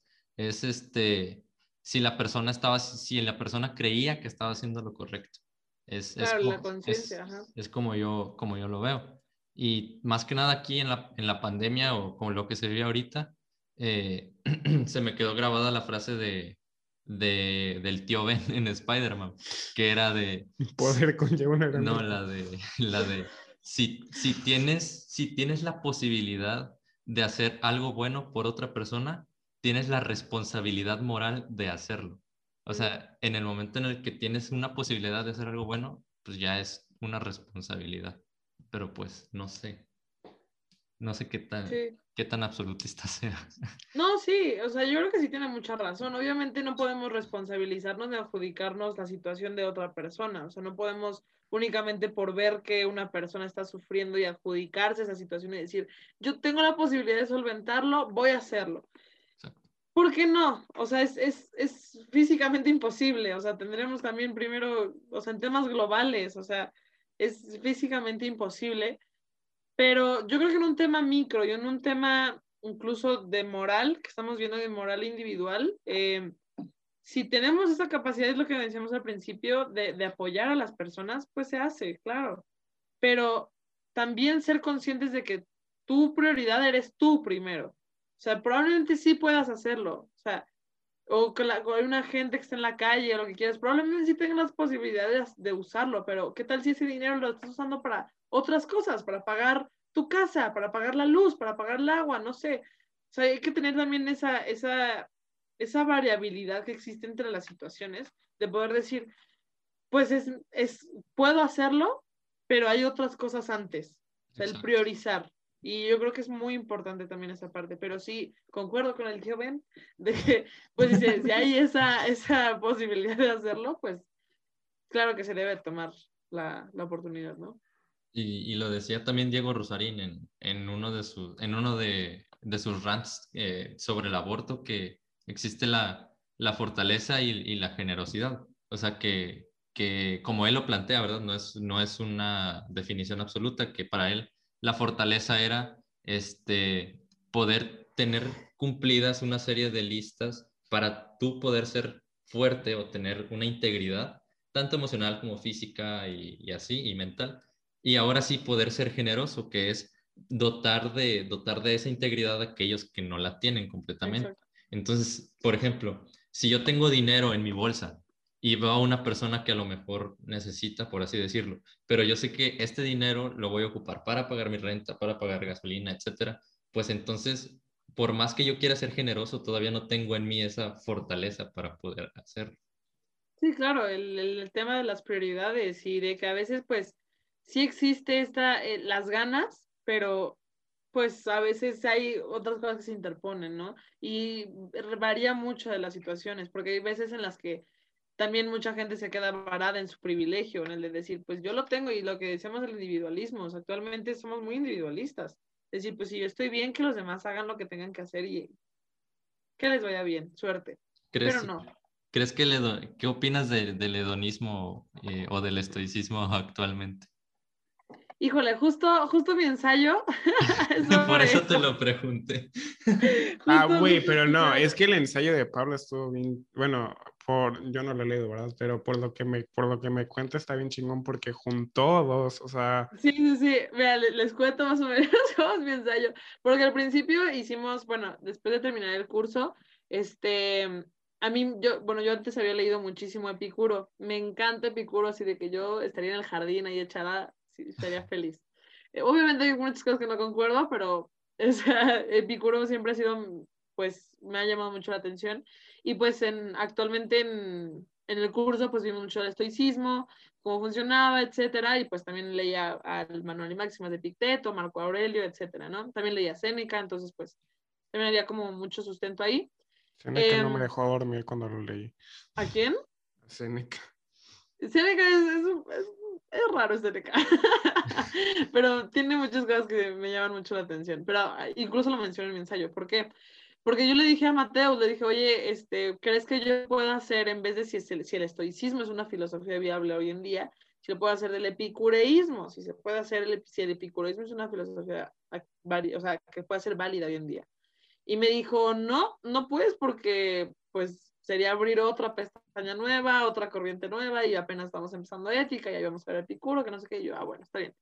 Me dijo, pero entonces, pues puedes buscar la forma de compaginarlos. Y dije, va, entonces lo que vamos a hacer es pues una comparativa entre el epicureísmo versus el, este, el estoicismo. ¿Y cuál de las dos es una mejor, o sea, es, una filosofía más viable? Sí, interesante, la neta. Está, está, muy, está muy interesante. Todavía no lo acabo, ya debí haberlo acabado hace mucho tiempo, pero pues también le estoy dando el, la seriedad que se debe y no quiero entregar así como algo que va. Pero pues realmente tienen muchas cosas que, que comparten y que no. O sea, por ejemplo, ya metiendo más el tema de, Epicuro, por ejemplo, yo, yo baso mucho en su tetrafármaco, que él decía este, que hay como cuatro reglas para vivir así su vida plena y que tengas una vida feliz y también la basaba mucho a, partir de los amigos, de la, esta convivencia con amistad, que es una base muy importante, pero su tetrafármaco eh, radicaba en, por ejemplo, el primero, eh, de sus cuatro reglas, la primera es no le temas a los dioses ni a la muerte, ¿no? Eh, o, al, destino, primero. No le temas a los dioses ni al destino. Eh, luego era, eh, no le temas a la muerte. Este, luego era, lo bueno es fácil de conseguir. Y la última es, el dolor es fácil de soportar. Entonces, como a partir de ese, de ese tetrafármaco, eh, y lo decía fármaco porque es como el, sanar, ¿no? Todo el tema de los fármacos. Entonces, él lo usaba como su filosofía de, de, para implementarla, ¿no? De su día a día. Y por el otro lado, por ejemplo, esta Seneca que lo utilizaba como este, eh, como, es como, ¿cómo llamarlo? Como un compás que decía como, hay cuatro partes, que está la templanza, la fortaleza, la prudencia y la justicia que en esas, esas cuatro partes son las que eh, realmente tenemos que vincularlas como para poder igual desarrollarnos como plenos en seres humanos. ¿no? Entonces, al realizar esta, esta comparación eh, para decir qué puedo trasladar al tema contemporáneo es lo interesante. O sea, con los temas actuales, la globalización, este, la, la economía, la ecología, eh, todos esos temas que nos, que nos preocupan como seres sociales actualmente, ¿cómo puedo trasladar eso que pensaron hace muchos años, ¿cómo lo puedo traer ahorita? Entonces, ha sido una chamba difícil, pero yo creo que al final, eh, pues es, es, mucho criterio, eh, mucho criterio de cómo la persona lo, lo, quiera desarrollar, ¿no? No les voy a spoilear mi, mi ensayo, porque espero que lo lean. pero, claro que lo voy a leer la comparación es muy interesante, o sea, de que tengo hasta cuadro comparativo, tengo así de que diagramas, ah. sí, sí está muy, muy interesante. Y, la verdad, sí, me gusta, me gusta mucho el tema de, del epicureísmo, la verdad. Soy más de ese lado. Sí, si mal no recuerdo, y el, eh, el, epicureísmo es como un hedonismo, pero consciente, ¿no? O no, no sé qué. Sí, sí creo que es así, ¿no? Fíjate que ahorita yo estoy ahorita no estoy metiéndome yo en temas como que eh, ahorita este, estoicos o cínicos así, o sea, quiero centrarme bien los, en los griegos para poder yo decir, ¿sabes qué? Pues me voy a ir por los cínicos, shalala, shalala. Y ahí, a, a, todo hablando de las cuatro como carreras para ser feliz, ahorita yo estoy muy clavado, con, pero muy, muy, pregúntale, estoy muy clavado con Aristóteles. ¿Ser, feliz o ser... No, no ser feliz per se. Tener una buena vida. Bueno, tener, una buena, vida. Haz cuenta que Aristóteles decía que... No sé, Aristóteles decía que para tener una buena vida tenías que tener cinco cosas era, este, primero, el no ser extremadamente feo, porque pues si estabas feo, tu felicidad era en, en, en mejorarte, era en, no sé, ponerte mamado, eh, que, hacerte una operación X o Y, lo digo, lo estoy hablando como India. Eh, la segunda es tener salud, porque si no, tu felicidad es estar sano, es tener un pulmón más sano, eh, poder tener un pie más sano, eh, no sé, no tener una enfermedad crónica. Entonces, el tercero era tener dinero, no, las, no, no los millones, pero tener una economía estable. O sea, tener tu, tener, poder tener un carro, no sé, tu propia casa, tus, tus, tres comidas, porque pues si no tienes eso es como, como dice Diego, o sea, ¿cómo le vas a exigir a un niño que aprende educación si no tienes sus tres comidas, si esto, o sea, necesitas un, poco de economía para tener una vida bien? Y la tercera pues era la amistad, pues, él, él, decía mucho que el amigo era el otro yo del hombre, sin el amigo el hombre no puede ser feliz, y para eso había tres tipos de amistad, que era la amistad por diversión, que hoy en día se puede poner como la amistad de peda, de que pues, son por una cheves, pero teniendo la cheves, pues cada quien se va por su lado y nadie sabe pues, qué onda del otro güey. La amistad por conveniencia, que no era necesariamente, eh, tú, este güey tiene dinero, me voy a juntar con él. No, era de como él y yo. Eh, te, tenemos una, nos gustan mucho las matemáticas, vamos a dar clases y una vez terminando la, la o sea, no estoy diciendo que es una amistad por conveniencia, pero, este, o sea, es un ejemplo de que va, va, terminando las clases, pues cada quien se va por su lado y ya una vez retomando las clases ya somos amigos bien otra vez. Y la amistad arete, que arete en, su significado es excelencia. Excelencia. Ajá, o sea, la amistad que está, o que hoy se puede decir en la peda y en los pedos. Este, la amistad que te escucha, la amistad de todo eso. Y, y, y todos necesitaban esas tres cosas y la amistad arete. Pero la más importante era pues que Mateos diría tu eudemonia, o sea, encontrar eso que te apasiona, encontrar eso que tú digas, o, sabes, como en ti la danza, no sé, como en mí la literatura y la, y la música, eh, no sé, leer la física, o sea, la, la, física, ¿no? Pues, yo creo que no he encontrado otra gente que la apasione tanto la física como este güey. Este, oh no sé. sí, claro. sí, incluso va mucho por, por el tema de Epicuro, también hablaba mucho de la ataraxia. Y a mí me encanta esa palabra, así de que me la voy a tatuar en la frente. Porque es de, habla de la serenidad. O sea, la traducción más cercana es la palabra serenidad. Obviamente no es la directa, pero es eh, una palabra muy cercana y de, de, cómo a veces nosotros necesitamos, incluso aparte de este tetrafármaco, hay muchos, muchos factores más, que es algo que también debemos de aspirar, que no es necesariamente la felicidad per se, pero es un acercamiento a tener esta, el de estar propenso a los impulsos externos que tenemos y recibir esa felicidad, la eudemonia y todo esto para poder eh, desarrollarnos como seres humanos plenos. Entonces, que mucho de la base que necesitamos es esa serenidad, esa ataraxia. O sea, no, me, a mí me, gusta mucho esa palabra. De Platón, el mundo de las ideas. de, de, hecho, la... No, no vamos a escuchar cámara. Nos desconectamos aquí, ya no nos vemos. Eh, eh, de hecho, eso que dices también está muy presente en la... Se, se, podría decir en la filosofía o en el pensamiento budista que igual cuando, cuando me metía a, a investigar sobre el Vipassana, primero investigué un poco de teoría y así, y pues es básicamente tratar de recibir tanto tanto los, los buenos, eh, las buenas sensaciones como las malas sensaciones. O sea, porque parte de, parte fundamental y parte de, de, los obstáculos de estar centrado en tu respiración era que se te iba la mente o tenías, ya ves que luego estás sentado y de la nada como que te pica el brazo, como que te pica aquí o, las piernas. Entonces, parte fundamental de, de, de esa meditación era, con, era concentrarte en, en, ese, en esa sensación hasta que de ellos decían, va a haber una parte de esa concentración en la que se va a acrecentar el dolor, vas a sentir mucho dolor o esa sensación y después va a ir bajando poco a poco. Y cuando tenías una buena sensación, también te, te decían que no te concentraras en esa, buena, en esa buena sensación porque tampoco iba a durar mucho. O sea que básicamente lo que te decían era, no te apegues ni a las buenas sensaciones, ni te aferres a las, no te apegues a, ah, las, a, las, a las malas sensaciones, ni te aferres a las buenas, porque al final de cuentas ninguna de las dos es para siempre. Para siempre. Ajá, o sea, tienes que, mantenerte en calma y, y ajá, lo que tú dices. Sí. Una, una, amiga mía se fue a un retiro o algo así, igual a hacer eso, 10 días.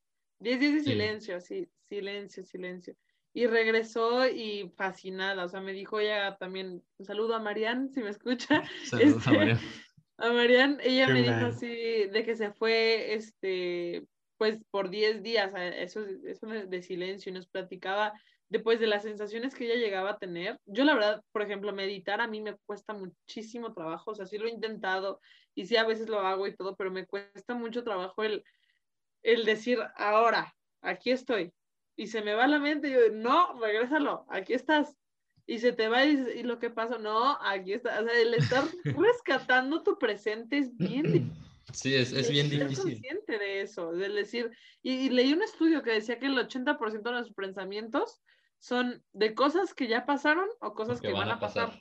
Entonces es como, no, o sea, céntrate en ahorita y es bien difícil, o sea, y más con este, actualmente con el bombardeo de información constante que tenemos, con cómo tenemos que estar distraídos, y es algo que también decían que, pues ya no nos, ya no nos permitimos estar aburridos. Es un pecado casi, casi estar aburridos.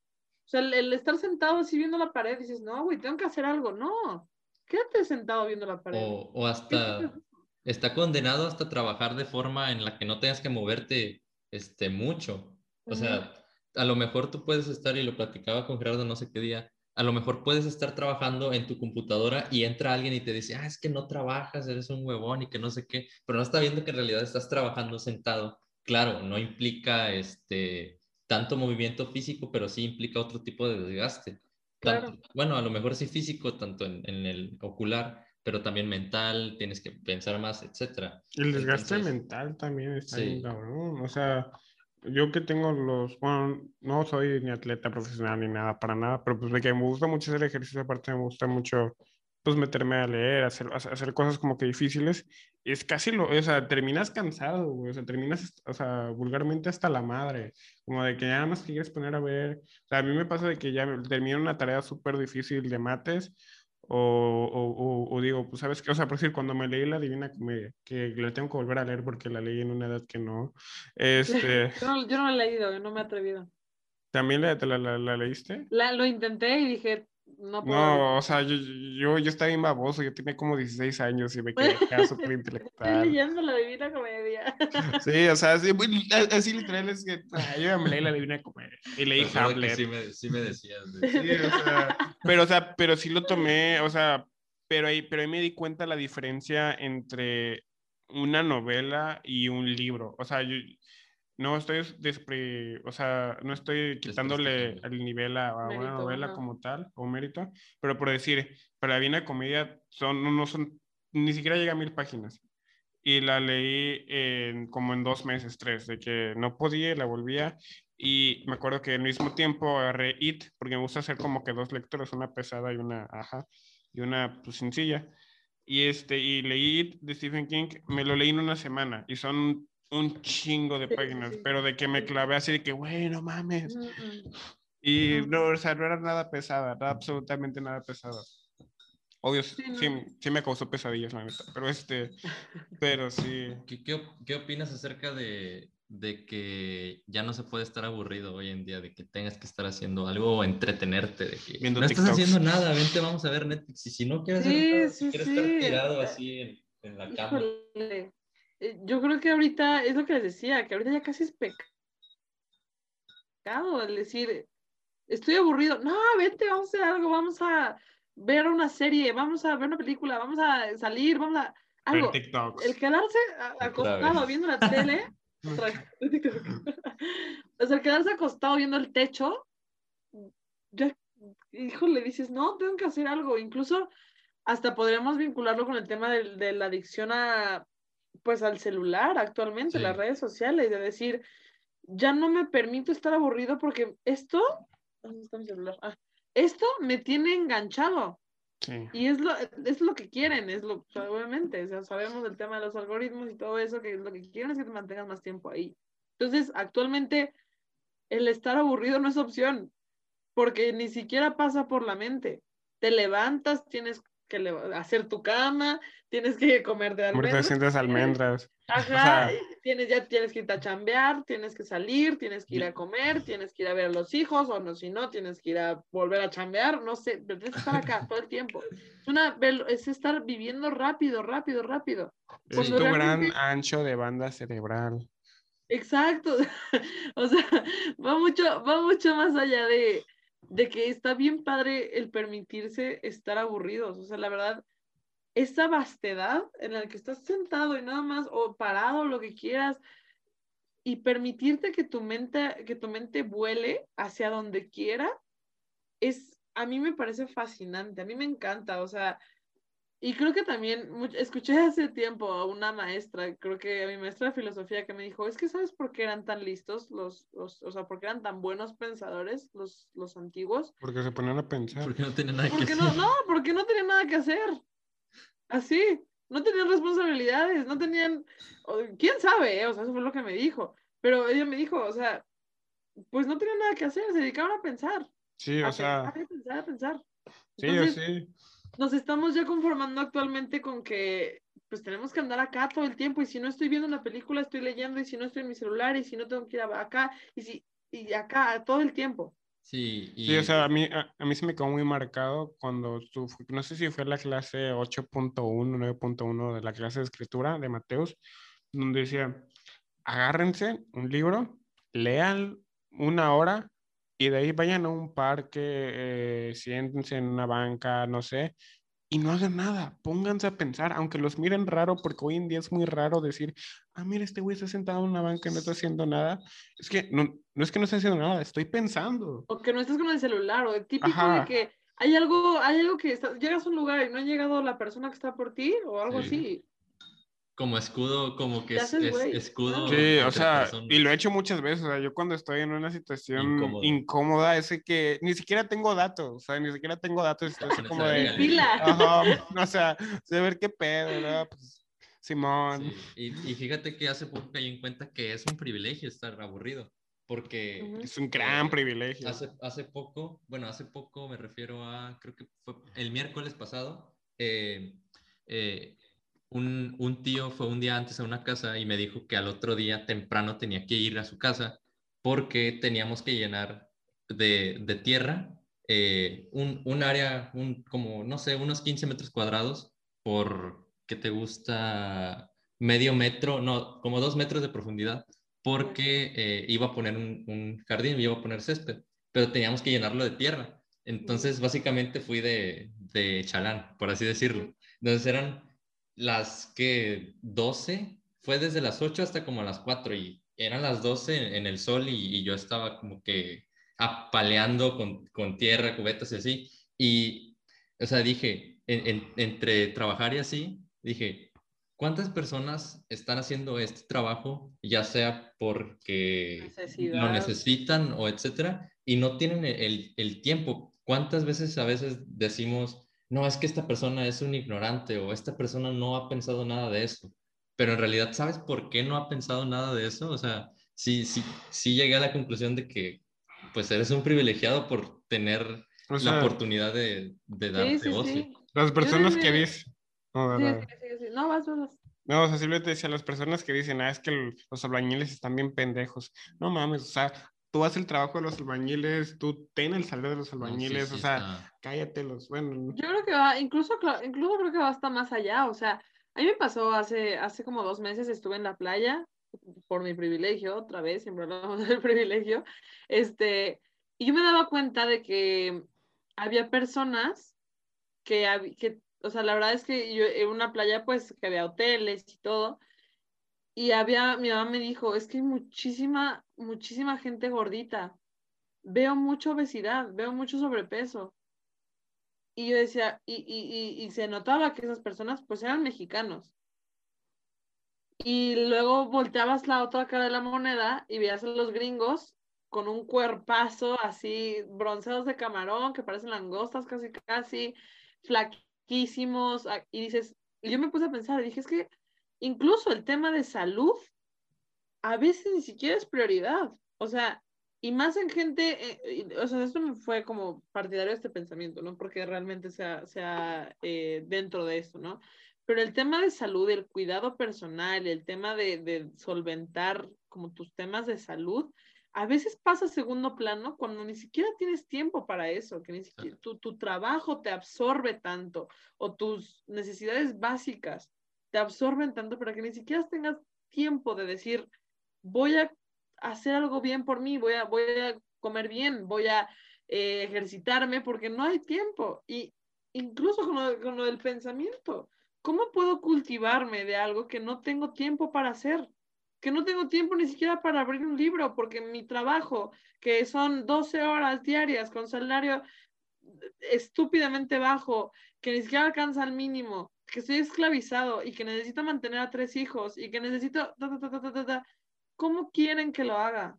No puedo. O sea, físicamente es imposible. Entonces, es, yo creo que también está mucho más dentro del, del, tema económico mundial. O sea, ¿cómo, cómo nuestras necesidades básicas han sido tan pobremente solventadas que ni siquiera hay tiempo para tener ese pensamiento crítico. Y yo creo que está dentro del debate, del, de, pues, de cómo vamos a fomentar ese pensamiento crítico si hay gente con hambre, si hay gente que no tiene que comer. ¿saben? Exactamente. Es, de hecho, no me, no me acuerdo quién decía que mantén a las personas eh, eh, ocupadas cubriendo sus necesidades básicas y no tendrán tiempo para cuestionar. Entonces, claro, es, lo, que, quieren. Y es Pero tú, ahora, ahorita que lo piensas, eh, eh, siempre como que decimos, es que es lo que las personas quieren, pero ¿crees que en realidad sea lo que cierto grupo de personas en el mundo tengan como una agenda de hacerlo o es como que lo hacen inconscientemente? Yo creo que en algún momento sí se debe de plantear, o sea, en algún momento hay personas como, como todos, hay gente buena, hay gente mala, eh, a cualquier criterio. Eh, y yo creo que en algún momento sí se plantea, o sea, o, si no se plantea, se pone por debajo de la mesa, pero está en la mesa, o sea, está, está dentro del, del, tema, o sea, de que realmente sí existe el decir, como lo que decíamos, te doy mi despensa ahorita, este, y vota por mí, pero en un año te vas a estar muriendo de hambre y vas a estar, o a menos, apenas pasan las elecciones, van a volver a estar estos problemas. Entonces existe esta dualidad en donde hay cosas que se hacen con estrategia, con intereses, y hay otras cosas que no se hacen, pero también por intereses. O sea, a, mí, a la gente le conviene que no pienses, a la, a, a la gente en poder le conviene que no pienses, le conviene que no, eh, le conviene mal, malearte, ser manipulable. Eso es lo que conviene. Sí, necesitan una sociedad que, que, no, que no cuestione su, su autoridad. Se, ha, se, ha, vuelto casi autoritario y eh, irónicamente en una, en una sociedad democrática se ha vuelto casi autoritaria.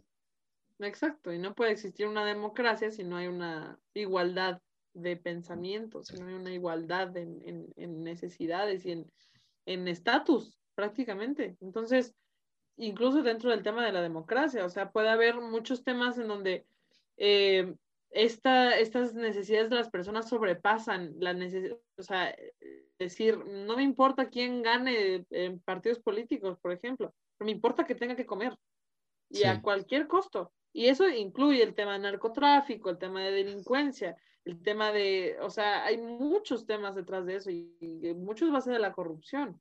Y más que nada porque también entra el entre quienes de verdad son unos, unos buenos servidores públicos, por así llamarlo, en este tema, y quienes saben jugar el juego de la política. O sea, uh, quienes, quienes saben cómo llegar quienes saben cómo hablar, porque también es un tema mucho de oratoria, casi ya, casi ya la, sí, los sofistas, el tema. Exactamente. Exactamente. Ya, de hecho, lo que estábamos diciendo, o sea. Sí, como decíamos al principio, en, en eh, tener un, un, un, pues un gobierno este, que en realidad te cumpla. Es que tenemos una perrita. O sea, eh, es como empezó el método socrático. Fue de que el oráculo le dijo a Sócrates, no, pues Sócrates es el más sabio. Sócrates dijo, no, ni de pedo, yo soy el más sabio. Entonces fue con los políticos que dijo, no, pues ellos, ellos deben de saber porque son los que gobiernan el pueblo. Están arriba. Y entonces les, les, les, les planteó varias preguntas, los hizo pues ver como ignorantes, o sea, ver que realmente no sabían, ellos no sabían lo que creían que no sabían. O sea, bueno, no sabían lo que no sabían, mejor dicho. Exacto. ¿Tú, qué opinas en ese tema, ahorita que estamos hablando de esto? De, si supiste de que quisieron, de que, mejor dicho, eh, demandaron al, al, comediante en Monterrey, Marco Polo, por, por una serie de, por un sketch que hizo y que como que caricaturizó a, una, a la, a la, que iba por Morena, a, a, la candidata de Morena, y esa señora mm. este, lo demandó ah, no sabía, este, eso no supe. Sí. pero le hizo como broma a ella. Ajá, o sea, ya ves que ahorita le están tirando mucho a los de Monterrey, a los políticos de Monterrey, pues con el Samuel García. Y entonces, pero pues de algo que sí le tengo que decir a Samuel García, es que él, él, él, aguantó toda la sátira y sigue aguantando. La Marca Polo también hizo un chingo de, de, de, de contenido hacia él. Senador, o sea, y, y, y, este güey no dijo nada, o sea, dijo, pues pues, eh, es algo que, que, se tienen que enfrentar. Y esta, pues esta, esta chava, Clara Luz. Este, esta Clara Luz, al primerito video ya lo censuró, ya lo apagó, ya de todo. Y le está haciendo la vida de cuadritos a Marco Polo ahorita. Sí, también el tema de la censura, o sea, eh, que es, es, importante saber que por qué, por qué están callando a alguien o por qué están callando algo. Yo la verdad no vi el video de Marco Polo, honestamente, pero lo vinculo con, con eso, ¿no? De que pues es igual tema de intereses, o sea, hay, hay, mucha cosa detrás en la que pues probablemente Marco Polo dijo algo verdadero de ella o dijo algo que no, que ella no quería que la gente supiera o, o la hizo ver mal para su campaña política, o sea, cualquiera que haya sido las razones, pues e, ella aplicó su poder, su, su, pues ahora sí su posición para poder censurarlo, para poder silenciarlo y incluso entra dentro, dentro del tema de la libertad de expresión, que no digo que sea válido el tener discursos de odio por todos lados y más es un ataque personal, o sea, honestamente les digo, no lo vi, pero, pero entra mucho dentro del criterio del decir qué voy a silenciar y qué no porque me conviene en mi campaña política y qué no. O sea, es esta, esta dualidad, o sea, incluso ahorita que estamos en, cerca de las elecciones y todo esto, pues se están observando muchas cosas, hay muchas cosas que, que yo, yo porque estoy más metida en este tema, pero realmente, pues más como panorama general, o sea, si me preguntas por quién voto, te podré decir, pero es que no sé, o sea, no sé ni en qué partido yo estoy, o sea, en qué partido me convence, ni en qué partido yo me identifico, porque no, ninguno, o sea, honestamente. Entonces, pues es, es difícil llegar a tener estas decisiones, pero em, hay muchas cosas que se están saliendo a luz y más ahorita con, con el tema de que ya hay más participación social, hay más participación política de la gente. Hay, más mucho movimiento en redes. sí, claro. Y le están invirtiendo un buen Bueno, y también no tan bueno. Porque, bueno, o sea... Pues es un arma de doble filo. Yo no sé mucho de política, yo lo, soy sincero, pero algo como que no me cuadra es que la gente, cual momento, bueno, lo que he visto es que mucha gente al momento de votar va por el menos peor. O sea, va por el que tiene menos memes, va por el que tiene menos burda, por el, por el que hace menor humillado. Y siento yo que debería de ser esto de que meterse a la página de internet de ese gobierno, ponerse a leer sus propuestas de cada gobierno, decir, sabes que esta propuesta este, me, me, convence más, va con mis ideales y voy a votar por él, por sus propuestas y lo que va a hacer, no porque es menos peor que el, que el, que el, que, el, candidato de Morena, que el PAN, que el PRI. O sea, hay que dejar ver, uh, hay que dejar de votar por los menos peores, ¿sabes? Pues yo creo que por eso se Pero no sé, o sea, ajá, porque... exactamente, porque ya estaban hasta la madre, o sea, ya tuvieron el PRI, ya tuvieron el PAN. De hartazgo, claro, fue un voto de hartazgo. Ajá.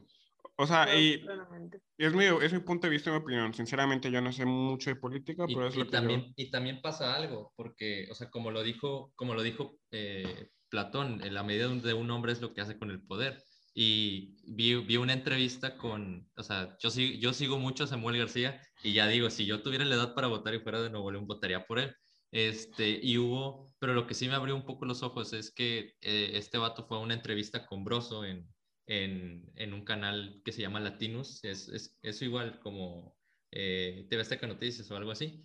Y básicamente lo que le dijo Broso es, este, ok, tú tienes ciertas, ciertas este, políticas que quieres implementar ahorita que estás luchando por la candidatura, pero cuando ya tengas el poder, él le dijo Broso, porque pues básicamente se dedica a tirarle, a tirarle a los políticos que hacen malas cosas, es, yo quisiera no tirarte porque vayas a hacer una cosa mala ya que tengas el poder, porque pues se vuelve en, en cierto modo y tenemos, pues tenemos un montón de historial, ¿verdad? Que en la política una vez que tienes el poder se olvidan prácticamente de las propuestas, de, claro. de propuestas y, terminan como que eh, aprovechando el poder lo más que tienes para una vez que te vayas tener un colchón ya sea económico, político. Lo que está haciendo AMLO. O, sea, no estoy diciendo que esté robando, pero no está haciendo ninguna de sus propuestas, al contrario, está haciendo un pésimo trabajo.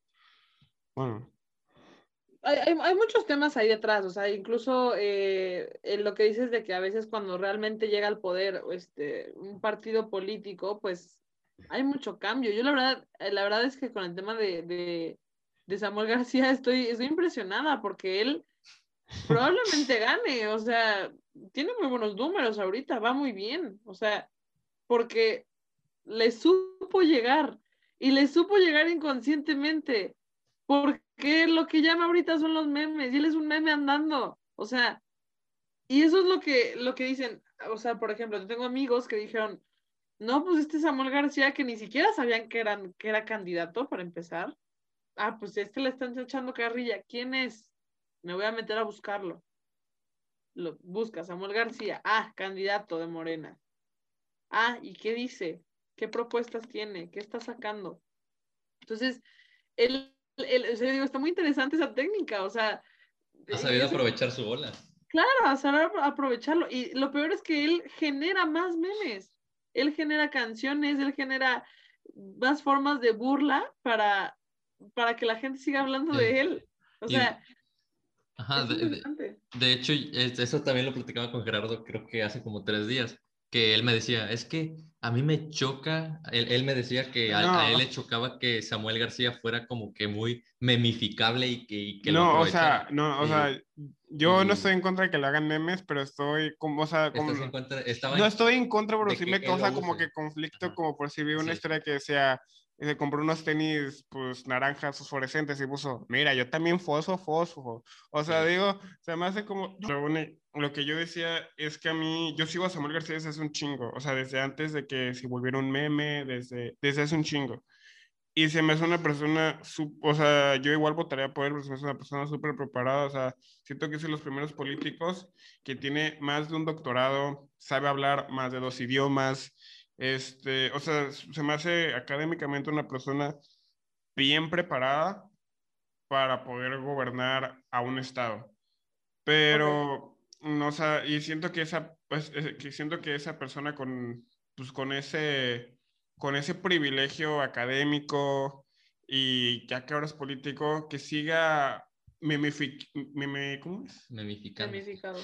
mimificando su, o sea, su propia persona. Si le hacen memes, pues va, o sea, es imposible que no te hagan memes, pero que tú, o sea, que tú en vez de compartir un, un mensaje serio o así, subas historias de fosfo, fosfo, yo también, o no sé, es mi punto de vista para mí. Sí, sí, sí, que pierde pues, como esa profesionalidad, ¿no? De Ajá, o sea, yo que lo sigo desde hace mucho y que se me hacía una persona muy, se me hacía una persona muy seria porque antes subía cosas muy serias y todo, que ahorita se está pues aprovechando de eso, a mí me causa conflicto, pero pues si es una estrategia, Sí. Pues, Y insisto, lo yo no que- sé mucho de yo le- política. lo que yo le preguntaba era si la profesionalidad está, estaba eh, peleada con el, con el humor. Claro, eso es muy importante, o sea, el, el qué, qué imagen vas a dar conforme tu, tu formación académica, ¿no? O sea, ¿qué quieres lograr con eso? Y retomando el tema de, de Samuel García, incluso, pues de decir, ¿por qué una persona tan preparada va a tomar ese medio, ese medio tan sencillo de atacar a la gente? Pero es lo que te digo, o sea, es la forma de llegarles y la forma de hacerse conocer en, en ese ámbito. Y, y incluso yo me puedo pues remontar incluso al tema de, de, de AMLO, o sea, de él cómo llegó al poder ahorita, uno por voto de hartazgo, dos Me por canso, ganso. representación. Sí, por representación. ¿Por qué? Porque la gente dijo, él se parece a mí.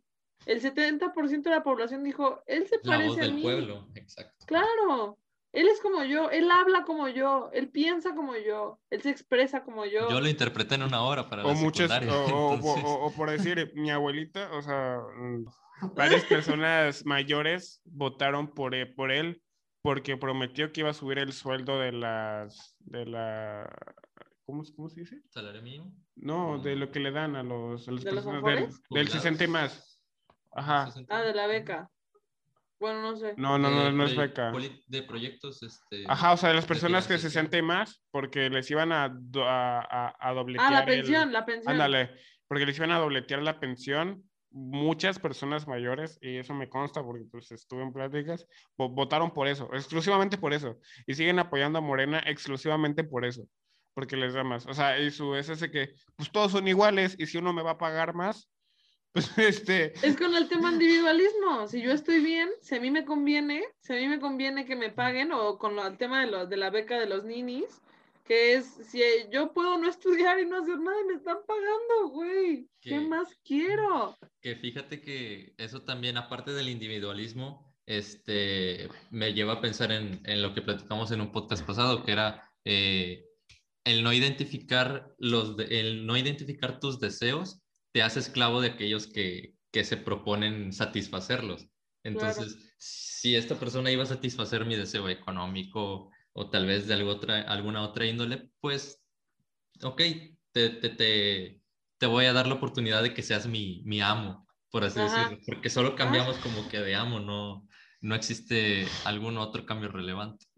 Sí, no, es, es esa, eh, y lo, lo platicaba también hace tiempo con, con otros amigos de la cantina, de decir, ¿la gente realmente está preparada para ser libre? ¿La gente sabría ser libre? ¿Qué es ¿Sabría- libertad? que, ajá, ¿qué es libertad para en ese sentido? O sea, incluso a mí una vez en, en, en- en preparatoria me preguntaron en mi clase de derecho, ¿qué es libertad? O, o una persona puede realmente ser libre. Y yo les dije, no. ¿Tú qué Yo, opinas acerca de eso?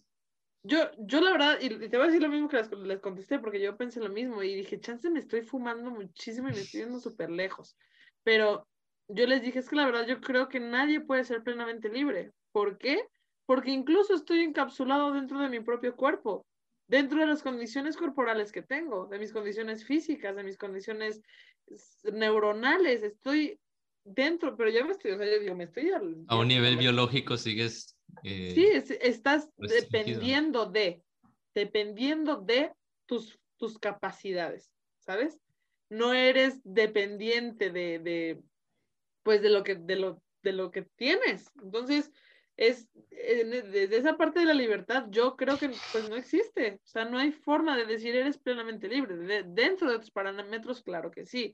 Dentro de una sociedad con cierto tipo de, de, pues, gobernanza o de sistema político, como quieras verlo, pues también, pues, no se puede ser realmente libre. O sea, yo creo que incluso la palabra libertad se puede utilizar en ciertos parámetros, pero para temas humanos, eh, antropológicos, sociales, está bien difícil. O sea, tendría que yo hacer un estudio un poco más profundo, que lo haré. La verdad me interesa mucho el tema de la libertad, pero yo creo, mi Pablo del presente dice, una libertad absoluta no, sí, no existe. Y se, se pierde bueno, podríamos argumentar que se podría ver aristotélicamente, que sería desarrollar tus máximas capacidades, aunque te falte una pierna, sería pues desarrollar lo máximo que, te permita pues en, tus capacidades. Pero pues también desde que nosotros entramos a un pacto social perdemos cierta parte de nuestra libertad. Entonces eh, eh, se, pierde.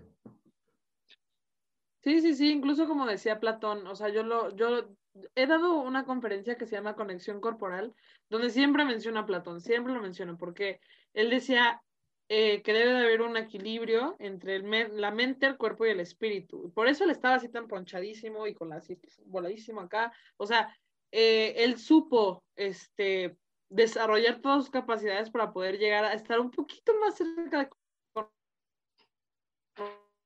conocerse a sí mismo, que eso también era una parte de sus premisas. Entonces, dentro de este tema de libertad, es lo que yo les decía, o sea, ¿qué, ¿qué, puedes hacer con tu cuerpo? ¿Qué puedes hacer con tu mente? ¿Qué puedes hacer con tu espiritualidad para llegar más allá e intentar tener esa, esa aproximación de conocimiento propio, conexión con tu propio ser, si lo quieres ver así, y esta cercanía a la libertad, que es lo que más, lo más cercano que puedes tener, pero siempre estás a, a, a expensas de lo que tienes, ¿sabes? Claro. Sí, uh me vuelo. Sí, está Totalmente de acuerdo. Y, está cabrón. Y, y, más que nada también porque ahí entra, después también estos discursos de, este, de nada sirve tener un buen cuerpo si no tienes una buena mente, o de nada sirve tener una buena mente si tienes, pues, estás mal físicamente, que todos apuntan al, al mismo... Bueno, o sea, que todo, o sea, todos esos comentarios apuntan a que de nada sirve buen cuerpo con, con, con, mente, este, para, o sea, bueno, todos esos comentarios que yo he escuchado apuntan exclusivamente para ligar. O sea, para como que conocer gente. es como... Eh. Sí, pero también apuntan, aparte de eso, ¿verdad? O sea, todos los, los comentarios es como de que refiriéndose a ligar. Al, al autocuidado, que es... Sí. Pues, o sea, tener conocimiento de que tienes, de que a lo mejor tener conocimiento de que yo estoy gordito y que eso me puede traer una enfermedad es una cosa, pero que yo tenga ese grado de autocuidado para decir, ok, ya sé que tengo esto, ahora voy a actuar, pues es, es algo totalmente diferente. Pues, o sea, como diría Aristóteles, o sea, no va en, en saber, eh, o sea, Platón decía que, que para hacer, para llevar una buena vida era saber intelectualmente qué era el ser valiente. Pero Aristóteles decía, no va con el saber intelectualmente qué es el ser valiente, es saber y actuar, este, actuar como valiente, este, pesando las consecuencias que, que llevará eso. ¿Tú con, ¿Tú con qué griego te quedas? ¿Y por qué? Uy. Gran pregunta. Híjole. Yo creo que como que de la nada solté la pregunta y de, sí, me llegó de la nada. Yo me quedé con Diógenes. Ay, sí, Dios, no, híjole, ese, el perro, el perro. El cínico, el perro. Yo me quedaría, me voy a ir con presocrático. Con Heráclito. Con Heráclito. Sí, me encanta el tema del, del tiempo, del cambio, El cambio. todo el tema metafísico que expone, me gusta muchísimo. Pensaba hacer el ensayo sobre eso, pero la verdad me tiene más embobada. Heráclito y Parménides. Pero ¿Cuál, era, cuál era la pregunta de la pregunta del ensayo? Ah, que sí, eh, con el argeno, no, espérate, no, eh, del, del tiempo. Ajá. Espérate, déjame acuerdo, era El arque era de era de de Heráclito del metales. Heráclito era, ajá, exacto. Ah, el fuego. Y él hacía la analogía de, de que uno no puede bañarse dos veces en el mismo río porque tú ya estás más viejo, el agua es diferente, las, la tierra ya giró, todo.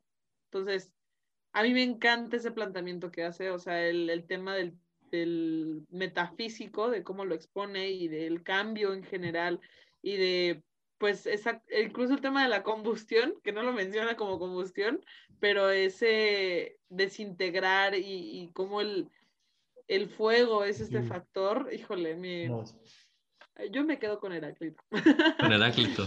Yo la verdad no he leído mucho Heráclito, pero me encanta de que el güey criticaba a todos. O sea, el güey no tenía, no, no le interesaba y, Sí, y- ¿no? y no tenía amigos. O sea, él, él le, le valía madre tener amigos.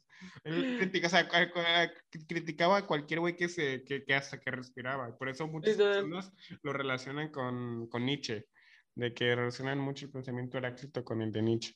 Que Sí, pues tiene, tiene acercamientos por ahí, lo, lo referencia mucho. Pues hay, hay esta página donde salen todos los filósofos y que Sí, sale que, que se referencia con quién está padrísima. Sí. Ah, sí, de las bolitas rojas y, azules. verdes. Ah, ¿Verdes? sí, Las verdes, ajá. sí, Sí, a y- mí me encanta ver eso, pero sí. Heráclito, siempre. La verdad. De hecho, aquí tenemos a buen Platón. que Ah, sí lo vio, lo veía. y- Yo estaba con el mito de Sísifo y con el extranjero, los tengo acá. Estaba también, tengo Maquiavelo para mujeres, me lo prestó mi amiga Scarlett. Maquiavel, literal, así se. ¿Maquiavelo para mujeres? Maquiavelo lo para mujeres.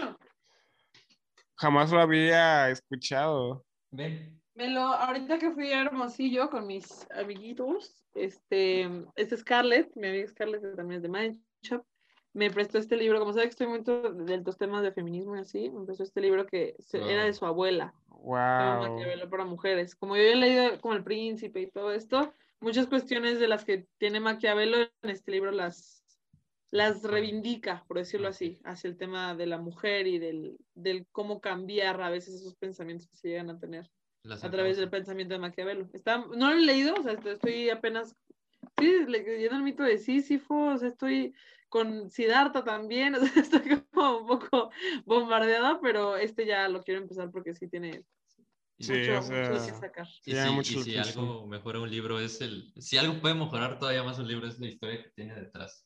Exacto, sí, no, quién te lo regala, cómo lo consigues, con quién Sí. Sí, o sea, por decir, este, e- este libro tiene una gran historia por detrás. No voy a decir nombres, pero me lo regaló una de mis mejores amigas, o sea, hasta mm, como que me pone sensible. Me regaló una de mis mejores amigas de que su hermana estudiaba filosofía y letras en la UNAM y su hermana desgraciadamente fue víctima de un feminicidio hace varios años. Y pues yo le conté de Mindshop y le conté de todo esto. Y ella me dijo, ¿sabes qué? No quiero que, pues, que se queden ahí arrumbados. Yo no lo voy a leer, yo no lo voy a utilizar. Quiero que lo utilice y lo valore una persona que realmente va, la apasiona y veo que, que, le- que le encanta como a mi hermana le encantaba. Y quiero que tú lo aproveches. Y, ¿sabes? Ese, o sea, e- ese, o sea, no sé, esa demostración de amistad fue de que dije, es el, es el mejor libro que tengo, va a ser, o sea, lo voy a cuidar con mi alma, con mi vida, o sea, ahí siguen sus anotaciones de su hermana, siguen, sí, o sea, Qué increíble. La verdad es que es el tema de la historia detrás de un, de un regalo, un gesto, lo que sea, es, siempre ha sido, yo creo que hasta incluso más valioso que el regalo per se, ¿sabes? Da mucho más. Incluso más en temas, eh, pues yo tengo, por ejemplo, mi mejor amigo, un, lo que hace es que regala libros. O sea, él dice, yo si te voy a regalar algo, te voy a regalar un libro, o sea, es lo que tengo. Y es ese, ese tema de, del cuidado por la otra persona, de que pues como lo que cuentas ahorita de, de la hermana de tu amiga, pues es el decir, tiene eh, lo que representa este libro, continúa contigo, por decirlo así. O sea, va hacia ti y es, tú tienes como, eh, ahora, no es como pasarte la responsabilidad, sino como el otorgarte la oportunidad de sacar ese provecho, ¿sabes? Como el darte ese simbolismo. Y yo creo que es importantísimo, y más con un libro tan importante como, como los, con, todos los diálogos que vienen ahí. O sea, está, eh, ah, no, o sea, padrísimo. Es, una carga muy grande, más que nada porque, o sea, ahora, ahora Gerardo también carga con la existencia de, de la hermana de esta persona, que de hecho, eso lo escuché en, en, uno de los, de los podcasts de, de, Farid y Diego. No sé si hayas escuchado los, los de Farid y Diego, de Farid y Diego Rosarín. Que sí, a, a, veces los escucho. Básicamente, el, el, vato dice que cuando muere alguien, pues lo, lo, empiezas a cargar tú como persona porque ya no existe. Pues la única manera de, de cargarlo es pues ir a lugares y ver que estaba él o ver cosas que te recuerdan a él o cosas que eran de esa persona y pues en ese sentido, pues ahora Gerardo también carga con cierta esencia de, de la persona, que es todavía más como que, como que romántico en ese sentido.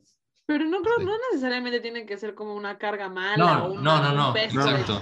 No, ese es, es, exacto. ese simbolismo, es lo que representa. Yo creo que es bien padre a veces tener como la oportunidad de, de revivir ese sentido. Sí, o sea, ese sentido por hacer las cosas. Sí, o sea, no te voy a negar que ahorita lo ocupé mucho para, porque mi ensayo lo estoy haciendo de la apología de Sócrates. Y pues ya en vez de leerlo en la compus, ya lo estoy aprovechando y lo estoy, lo estoy, estoy sacando todo eso. Y, pero sí me da, o sea, me da como que sí, siempre me pone la piel chinita cuando llega una página y está una anotación de ella. O sea, es como que digo, no sé, ¿sabes? Como que no, no tengo palabras, pero sí. Ahorita que estamos hablando de eso, eh, eh, ¿Tú sabes en qué, en qué lectura venía lo de cuando llega un compa de Sócrates a decirle... un compa. que llega a decirle, no, Sócrates, te vamos a sacar de aquí y así. O sea, creo en cuáles Gorgias, ¿no? Cuando, mm. cuando llega uno de los amigos de Sócrates y le dice, no, es que yo te tengo que sacar de aquí. Ah, yo te voy a decir. No, ese es, el, ese es, el, segundo diálogo. El primer diálogo es, la apología y el segundo diálogo, aquí está. Empieza con él. Tiene Eutifrón, ajá, ese. ¿Eutifrón? Ajá, sí es así, Eufitron. creo, que sí, creo que sí es Critón. Eh, eh, no, sí. o es Critón, algunos de los dos. Sí, es Critón, O, sea, el primer diálogo es la apología. El segundo, diálogo es, e, ese es el que le dice, ¿sabes qué? Este... Que le da las tres opciones. Eh, sí, escrito en escrito Sí, sí, escrito. le dice, hay que huir. Vamos. ¿Sabes qué, güey? Vamos, o sea, no voy a dejar que te mates. Y ya de que este güey, o sea, de que ahí, te ves la ética de Sócrates. Eh, o sea, esa lectura me puso la piel chinita, te lo juro. O sea, muy aparte de que a mí lo que más me dejó sorprendido, muy aparte de que él no se quería ir porque pues iba a ir en contra de todos sus principios, es de que, o sea, de que debía ir en contra de todos sus pensamientos, de que no tiene ningún caso que tanto batalló el, el defenderse con, con, Meleto eh, y, y, y, decir que no tenía la culpa para pues, huir, que no quiso ir más aparte para no romper las leyes, güey. O sea, no sé, güey. Eso, sobreponer, sobreponer, o sea, el tema jurídico, por decirlo así, a un tema de vida es bien cañón, o sea, incluso... O sea, tú sabes que, que Sócrates no hizo nada mal, o sea... Exacto, lo que decidió. O sea, a, ti, te encierran y tú estás consciente de que pues, no hiciste pues, en sí nada malo, porque en la apología de Sócrates, él, él se defiende que no hizo nada malo contra Meleto. Y fíjate que, o sea, no sé si tú conozcas una serie de, de Netflix que se llama Suits o La Ley de los Audaces en, en español. La, la he escuchado, ajá. Que es de abogados. O sea, en esta, spoiler alert. Súper capitalista. Este, sí, eh, pero gran serie. Bueno, se trata de, de, un vato al que contratan en una firma sin ser abogado, entonces es como un fraude. Bueno, sí es un fraude. Entonces, eh, ahorita que me llevo a pensar, o sea, este vato entró a la cárcel, eh, el de la serie, porque le iban a dar dos años por ser un fraude, porque hizo un trato. Y después llega su amigo que lo contrató y le dice, tengo un, trato, tengo un trato con el que puedes salir mucho antes y el vato lo acepta. Entonces, como que haciendo la comparación, aquí sería como si Sócrates hubiera aceptado la, el- la ayuda de, de este, de Critón. Bueno, pero también Sí, sí, aquí Harvey le, le, le quiso dar ayuda porque Mike pudo no entrar a la cárcel para eh, delatándolo. Pues sí, pero todo es un Bueno, pero es ya no vamos éticamente, a- es sí, sí. éticamente incorrecto. Yo todo no lo he desde- visto, ustedes saben. No, no, no, no, no, Ah, ¿cómo no, la pregunta que te quería hacer era, este, bueno, sabemos que Sócrates no, no, no se fue porque no le quiso fallar pues a las leyes, pero ahora pregunto, ¿las leyes entonces fueron las que le fallaron a Sócrates? Sí. Es justo, es justo lo que es una cuestión muy importante, se, se debate mucho eso actualmente, de, que realmente en qué momento el Estado, por decirlo así, le falló a Sócrates para que tuviera que perder la vida, aunque haya sido por decisión, pero él nunca, nunca hizo nada para cometerlo. Entonces, yo, yo creo que en cierto sentido sí, porque siempre sabemos que hay lagunas, ¿no? Estas lagunas tienen nombres específicos, pero que No, siempre hay s- como estas lagunas dentro de las, de las leyes, donde no se cubre siempre, no se cubre, eh, pues cada situación es completamente diferente, pero incluso hace tantos, tantos miles de años que donde sí es, eh, pues notorio como a veces la voluntad de una persona sobre, se sobrepone ante su supervivencia, ¿no? O sea, el cómo decidir hacer las cosas bien va por encima de, de vivir, de vivir per se, ¿sabes? Sí. Entonces, es esa, esa discernir, o sea, yo creo que en cierto sentido sí, por, sí le fallaron, porque Sí. murió, al final de cuentas murió, por eso. Oh, ajá. No, y hasta el pueblo lo sabe, porque al final, o sea, ya después de mucho tiempo condenaron a Meleto y lo mataron por, por, por, por matar a- al gran sabio que era, que- que era Sócrates. Y- Y hasta el mismo Aristóteles dijo, cuando lo querían matar por la muerte de Alejandro Magno, que él tenía pues parte de culpa según por, por, por educarlo, este, él huyó, pues, él, él- huyó de Atenas eh, diciendo de que no iba a permitir que cometieran otro, otro acto a- atroz hacia la filosofía. Oye, son, son la una y media, tú dices a qué hora nos vamos, yo, nosotros nos sentamos aquí, este, a la hora, como quieran. a la hora- digo, nosotros le seguimos y a la hora que quieras cortarle, le cortamos. Nosotros somos nos- como tú no- Migala, tú tú nos dale. avisas. Aquí, Sí te vas aquí. aquí de hecho tenemos para 24, ¿cuánto pusiste? Que, ah, 20 puse 24 horas. Puso de 24 horas de duración, así que no Oh hay my pedo, güey. No, o sea, eh, yo tengo clase mañana temprano.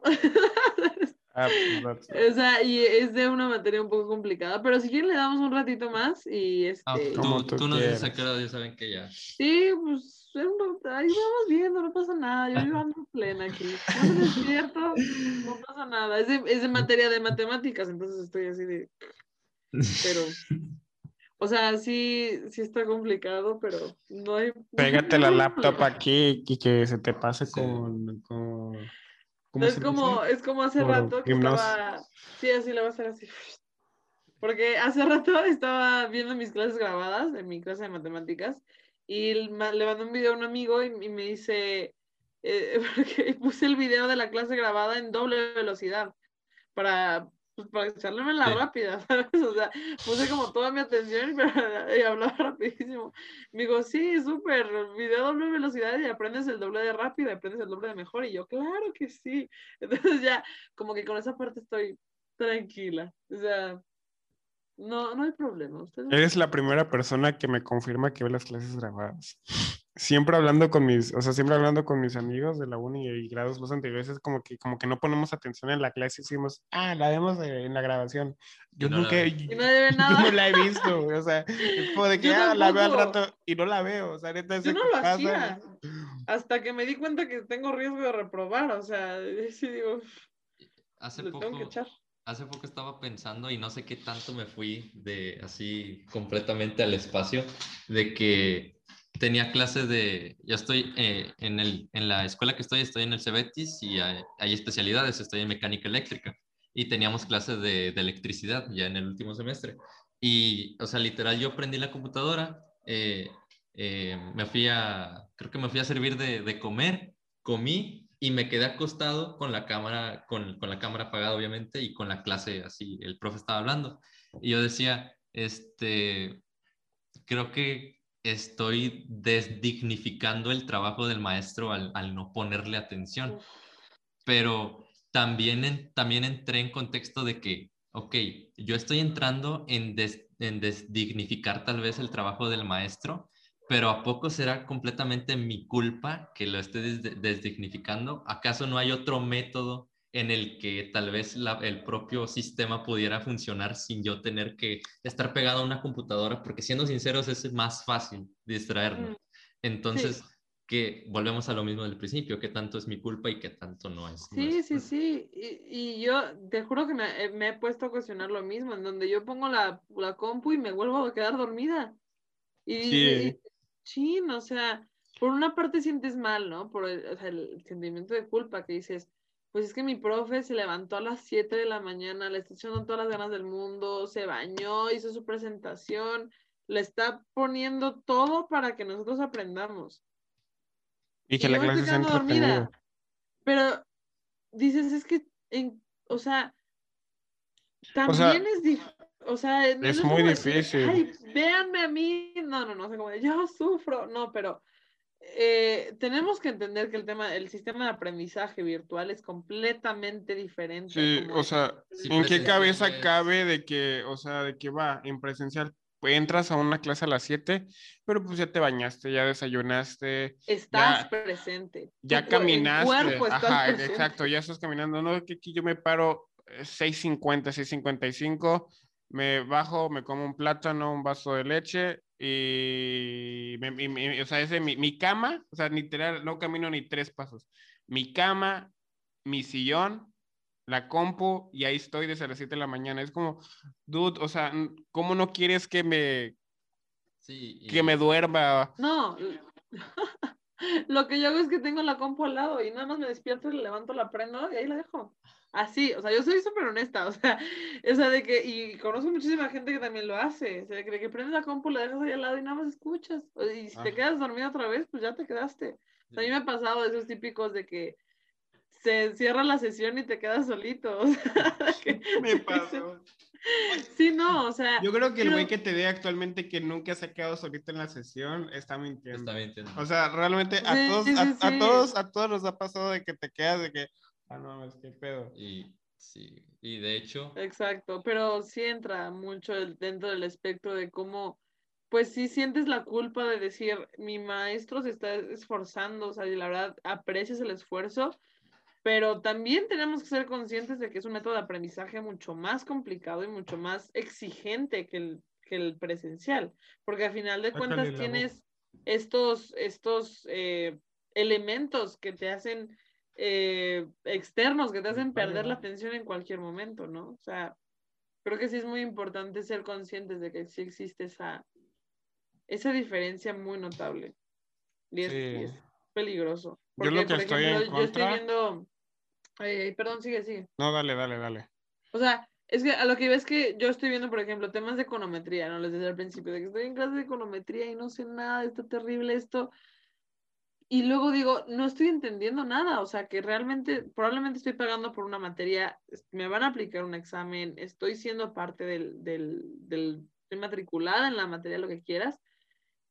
Pasé, pasé con 87, mi promedio está súper bien, pero en un futuro, cuando me pidan, oye, ah, sácame esta, este tema econométrico, yo te voy a decir, chin, lo debí de haber visto en la carrera, y lo vi en la carrera, pero lo vi virtual. Yo ya, yo, yo ya lo que digo mucho, es en, en estos días, en ese tiempo, en, la, en, en, ese tiempo académico, es extremadamente, bueno, yo lo veo así, extremadamente fácil pasar, pero al mismo tiempo extremadamente difícil aprender. No, aprender. aprender y aplicar, porque, por ejemplo, o sea, volvemos a lo mismo. Pero es que si no aplica, es que si no aprendes no puedes aplicar. Exacto, por eso se vuelve doblemente difícil, porque también, por ejemplo, me identifico con ella porque mi, en las especialidades es, se supone que deberíamos estar trabajando con un torno, eh, y, y, eléctricamente también deberíamos estar teniendo ciertas prácticas, pero no lo tenemos. Y desde quinto semestre, bueno, no, desde cuarto semestre.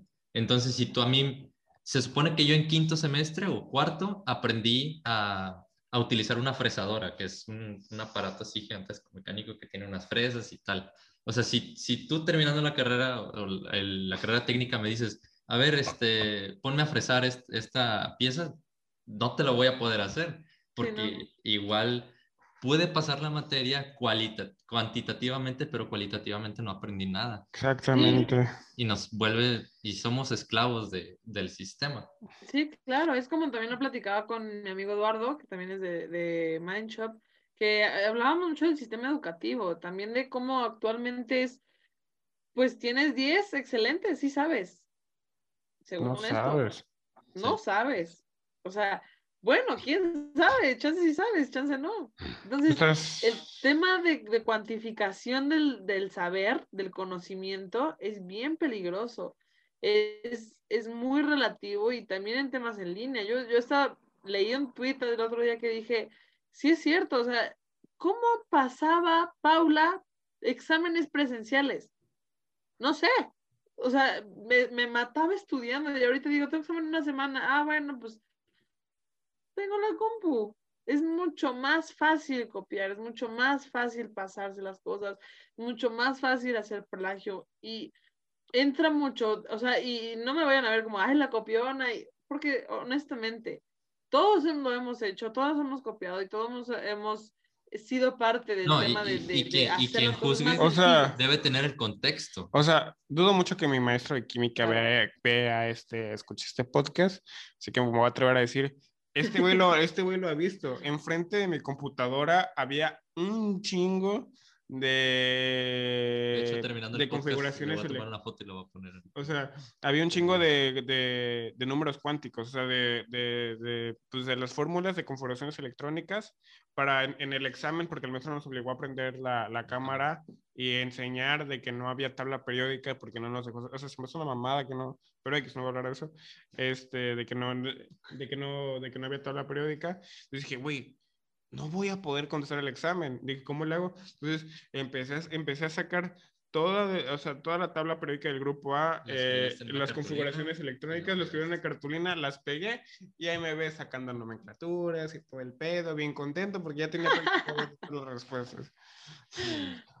Sí, nos enseñan a copiar, nos enseñan a, sacar las cosas más fáciles, a, a optimizar el, el aprendizaje eh, o, el, o el, la forma de representación en un, en un papel. O sea, a mí me, me impresionan las técnicas y las formas que hay de copiar actualmente.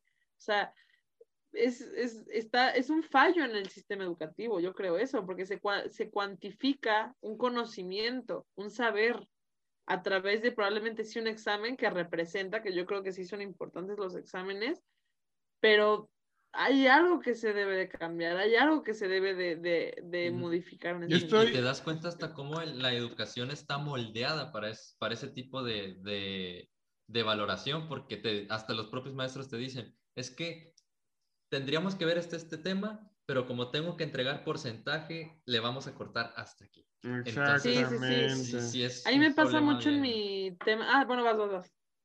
No, di, di, es que a mí, me pasa mucho en mi, en mi nuevo sistema educativo, que es el TEC 21, que lo hacemos todo por retos, a través de retos, de, ah, pues tienes este reto y tienes que, tienes todo el semestre, o sea, cinco semanas, o sea, nos dividen, les explico más o menos, el semestre nos dividen en bloques de cinco semanas y cada cinco semanas tengo materias nuevas. Es como si una materia completamente de un semestre la llevara en cinco semanas y solamente tengo tres materias por cada bloque de cinco semanas.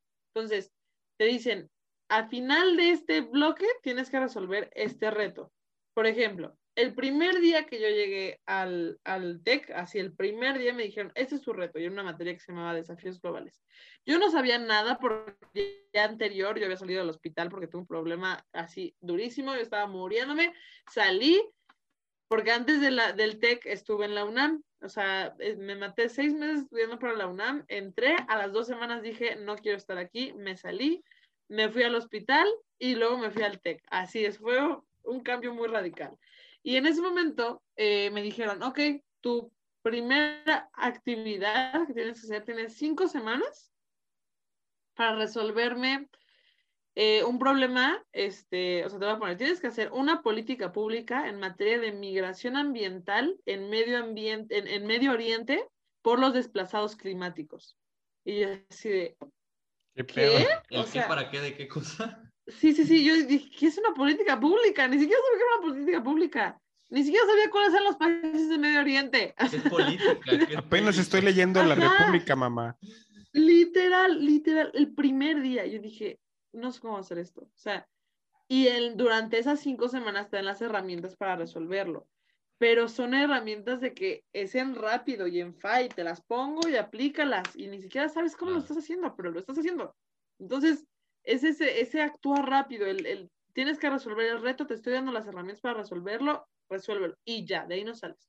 Y probablemente sí sirve en un futuro que decías, tuve un reto parecido así, pero tampoco es posible abarcar toda la cantidad de retos que hay en el mundo. O sea, por ejemplo, el semestre pasado me pusieron uno sobre, literal me dijeron en mi materia de, micro, de macroeconomía, resuelve la pandemia del COVID en, en, en, temas macroeconómicos. Y yo así de, si hago esto me deberían de dar un premio Nobel, o sea, así. Exacto. Entonces, pues también los profesores saben que hay un cambio y una variación en ese sentido, en el que realmente no podemos depender directamente de, de pues nuestro sistema educativo, que también debe existir un interés por la persona en aprender y que hay, hay muchos factores que varían en cómo, en cómo aprendemos actualmente. y, y, a la globalización actual no le, es que está el problema, a la, a la, globalización actual no le conviene que el sistema educativo cambie, porque está, están, están sacrificando eh, eh, la, la, la, ¿cómo se llama? La ah, se me fue la palabra, la calidad de las cosas por cuántas cosas. O sea, por ejemplo, están sacrificando, no sé, este, mayor cantidad de ingenieros que la, que la calidad, de, esos, de esos ingenieros. Porque a final de cuentas, ya como ya existe una globalización, ya nada más les dices, ingenieros van a hacer esto y esto y esto, y punto. O sea, es... Claro, y es... Pues, buscan más forma que fondo. Es todo lo que te iba a decir. Sí, eso es lo que te iba a decir, o sea, que actualmente hubo un, hubo un tema muy criticado de que abrieron muchísimas universidades. esto así estúpidamente eh, la generación de universidades en México para la generación de títulos universitarios, con el fin de que México subiera en el ranking mundial de educación este, superior. Entonces, solamente fue ese, ese fin y regalaban títulos y era solo para eso. Entonces, era una otra batalla de decir realmente qué procedimiento y qué intereses estamos poniendo de el aprendizaje a nivel mundial. O sea, es, es todo un tema y es peligroso. Sí, o sea. y, sí, y más que nada porque también con este tema existe la, la, el, el seccionamiento de, de, tu, de tu persona. O sea, porque tú dijiste, no, pues yo venía del, del hospital y llegué y ya me estaban dando un reto de, de, cómo arreglar, arreglar, el COVID. O sea, sí, o sea. A, la escuela no le importa que quién es este Ángel, quién, es, quién era Ángel en el, en el hospital. No le importa quién, es Ángel para, para, sus, para sus padres. A, a, la escuela le importa quién es Ángel el que va a servir a la globalización en tantos años. Entonces, se vuelve todo un tema bien desastroso. Sí, es, es, muy peligroso, la verdad. Pero pues nada, o sea, queda mucho en nosotros el poder identificar qué es lo que podemos hacer para mejorarlo y, y, efectuarlo y alzar la voz y decirlo y no quedarnos callados con el tema de, pues así funciona. Y, va como decías, y, va como decías tú al principio, o sea, y también queda con crecer mucho en nosotros, en no solamente aprender lo que estudiamos en la uni, es de que, güey, si tienes la capacidad, o sea, eh, eres, e, eres, el, eres el poco porcentaje que está estudiando una carrera universitaria en una buena escuela. Este, tienes la capacidad para, no sé, o sea, aprende, aprende, aprende tu uni, aprender otros idiomas, aprender sobre filosofía, eh, economía, eh, eh, en base a tu ambiental. Siempre. sí, sí, sí, sí, o sea, o sea, siempre, siempre en base a, a, tu privilegio. O sea, sí, o sea, no estoy, no estoy como que globalizando, Pero, pero pues sí, o sea, como decíamos al principio, no hay que quedarnos con una sola, con solo lo que estudiaste y, ya. Y no vamos muy lejos, o sea, por ejemplo, yo, de hecho, no sé, ah, pues precisamente por la plática de Samuel García, este, ese día me metí a ver...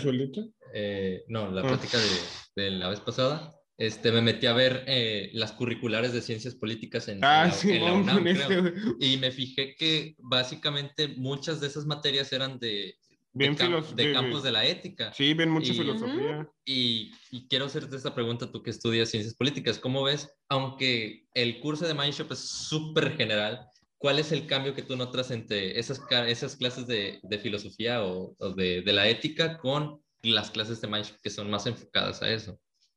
Mira, te, voy a platicar también más el tema de mi institución, porque eh, yo tuve un coraje muy fuerte hace un año más o menos, eh, cuando en segundo semestre me pusieron la materia de filosofía política en, en mi currículum, o sea, en curricular, ¿no?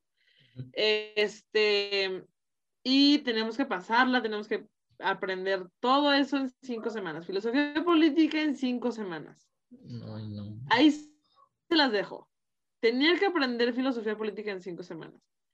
Y llegamos y nos empezaron a hablar de que si el hombre es bueno o malo por naturaleza. Ah. no mames. Que si, Maquiavelo. Ah. Que si, yo así de, Te puedo hacer una pregunta. Sí, sí, sí, sí. ¿Tu maestro no era Carlos Muñoz? no, pero también era un economista, un economista, eh, no voy a decir su nombre, pero es un economista peruano. Me cae bien pero yo sí me enojaba un buen. Y yo le decía, profe, o, sea, la verdad es que para empezar a ver filosofía política, pues primero tienes que ver los antiguos, o sea, la República, la República, o sea, empezando desde ahí, ¿sabes? Y para leer la República tienes que leer, o sea, tienes que leer a los, a los presocráticos para poder entender muchas cosas y tienes que leer los diálogos para poder entender la República. para llegar a ver. Yo, o sea, yo ahorita no me atrevo a leer la República como tal, o sea, o hasta, hasta Mateus dijo, yo tardé mucho tiempo para poder comprender la, o sea, la, la República, o sea, la, la República, aunque sea un libro de un clásico, es difícil de comprender. Y no lo haces en cinco semanas. No, aprendes a llegar a hablar Para empezar, o sea, para, no, o sea, para empezar, no te acabas la República hacia, hacia el 100 en cinco semanas, o sea... Mm. No, ni en una, digo, ni en, ni en un año, o sea, para entenderlo bien, ¿sabes? O sea, hay muchas cosas dentro de eso y yo me enojaba muchísimo, o sea, yo me quejaba y, y, y me decían, le decía a mi profe, así me, me preguntaba como, Paula, este, ¿tú qué, qué, crees? ¿Que el hombre es bueno o malo por naturaleza? Y le dije, no, profe, o sea, regrésese. O sea, hasta, hasta antes, esas cuestiones ya van Como Diego mucho después. No te humilles así, no te... O sea, sí, o sea, literal. Literal, y mis compañeros, mis compañeros Yo ya me enojé. así como de, ay, Paula, que no sé La qué. mamadora. Pues ya aprende. Sí, sí, sí. Pues ya aprende. Y yo, no, espérate, no, es una cosa súper importante y lo están dando por sentado en todo el tiempo. Y te juro, esa fue la única materia en la que vi ética en la carrera. Y voy en 15 meses. La única. O sea, no estoy viendo nada de ética, nada de moral, nada de principios, nada de, filosofía, nada. Por eso yo también me metí por fuera. Y todo lo que yo hago con respecto a mis trabajos lo vinculo con temas filosóficos, siempre, porque eso es lo que yo noto carencia por parte de mi institución y no los culpo. O sea, el TEC de Monterrey no es conocido por humanidades. El TEC de Monterrey no es conocido por ciencias sociales, o sea. Es conocido por Jacobo oye, oye. No, no, me cae bien Jacobo No, no, pero o sea, siento que sí hay, hay mucho, o sea, hay mucha diferencia en ese sentido. Y yo entiendo, por eso también me metí por fuera, porque yo sabía que, dije, en el TEC de Monterrey nunca me van a enseñar filosofía, no les conviene, no es parte de, de, cómo quieren generar su, su mano obrera, su capital humano, no es parte de sus principios. Pero fíjate que en el TEC de Monterrey casi todas las personas tienen el pensamiento de Carlos Muñoz, que es filosofía, o sea, un chingo de personas, o sea muchas personas cuando les platiqué, porque al chile yo sí me emocioné mucho cuando entré a Mindshop, cuando entré a la cantina y así es cosa, como cuando entras a algo que te gusta mucho, pues las primeras semanas es como que emboladísimo de que, güey, lo quieres contar y, y, y fácil me, hicieron la pregunta de, o sea, ¿Para qué te va a servir eso? una de, ¿para qué te va a servir eso? Estás haciendo ingeniería. Dos, me hicieron preguntas filosóficas de, a ver, entonces, ¿qué es el ser? Este, ah, ajá, o sea, ¿sabes? O me sea, dicen, ¿qué es la verdad? ¿Qué es la verdad? Y yo, ajá, ajá, de que, pues, güey, o sea, déjame leer, o sea, Diccionario, la más fácil. Sácate la pregunta, güey. Diccionario y ya. sí, o sea, No, y, y te lo pregunté porque, porque algo que me pasó fue que, o sea, yo a veces vení, vengo y, y veo, veía las clases de Mindshop con, con Gerardo y dije, no, pues ahorita que yo apenas tuve eh, ética, creo, no, este, ah, este aguanta. cien- ciencias, val- ética, ciencias sociales, algo así en, en cuarto semestre y de ahí no tuve fi- eh, filosofía hasta ahorita, hasta sexto semestre. Y ya No, cuando entré... déjame contar. Aguanta, no, ahorita, termino, ahorita lo cuentas, ahorita lo cuentas. Es que este güey, Este, bueno, ya. es- yo entré y dije, no, pues qué bueno, ahorita voy a participar como en Mike, como yo te veo aquí en Mike y la chingada. Nada que ver, o sea, te digo. O sea, este güey, e- e- este güey emboladísimo, o sea, hasta subió su horario, o sea, le tomé su No. horario y, y lo subió a, a estados de que, a huevo, mañana voy a tener filosofía, tonto, ¿no? o sea, así de que, güey, voy a tener filosofía, de que bien, así embolado, No, y la ma- y pinche clase de ojete, o sea, culera. La, la maestra, o sea, la maestra ni siquiera era eh, dedicada a la, a la filosofía. O sea, O sea, y- eso es, eso es lo que me, o sea, y- yo también tuve filosofía. se- ¿sabes qué? decir, Me, me dio risa que se saltó el tema de la, de la caverna de Platón, se saltó Sí. temas de que Hume y la chingada. Y yo Güey, dije, no, esos güey, son los buenos. Güey, yo reprobé, o sea, yo te voy a ser sincero, yo reprobé filosofía en la prepa, güey. Pero la maestra, o sea, la maestra no tenía ni puta, o sea, te ha puesto un- lo que quieras, que ni siquiera había leído los diálogos de Platón, güey. O sea, se saltó un, chingo de temas, vimos, este, vimos a Kant sin ver a los griegos. Te lo juro, o sea, sea, es como, sí, sí, güey, sí. no Mi, mames. mi profe, mi profe el que dio, el que me dio filosofía política, él era, nos dijo, ah, bienvenidos a su clase de filosofía. Yo soy, ta, ta, ta, su nombre, eh, y soy economista y tengo una maestría en economía, un doctorado en economía y una doble titulación en economía con eh, finanzas y no sé qué. Y este, y soy súper economista, pero les voy a dar filosofía. Y yo así de, ¿qué? Güey, ¿en qué, en qué cabeza cabe? Pero también entiendo, o sea, porque también me pasó en prepa, de que mi maestra, pues es- se tienen que basar a un plan de estudio, se tienen que basar en lo que ellos, pues, no pueden enseñar lo que ellos quieran. No, sé si No les cuesta nada. Seguro sí la vieron, la serie de Merlí. O sea, yo siento que no les cuesta ¿cuál? nada a una institución como el TEC de ver, Monterrey. ¿cuál es la serie de La de Merlí? ¿no la han visto? ¿Cuál No. es esa? Véanla, es un profesor de filosofía, no son... No. Véanla ahora, está en Netflix, se llama Merlí, Ese- así. ¿Es de Ah. filosofía? Es de filosofía, es un maestro de filosofía.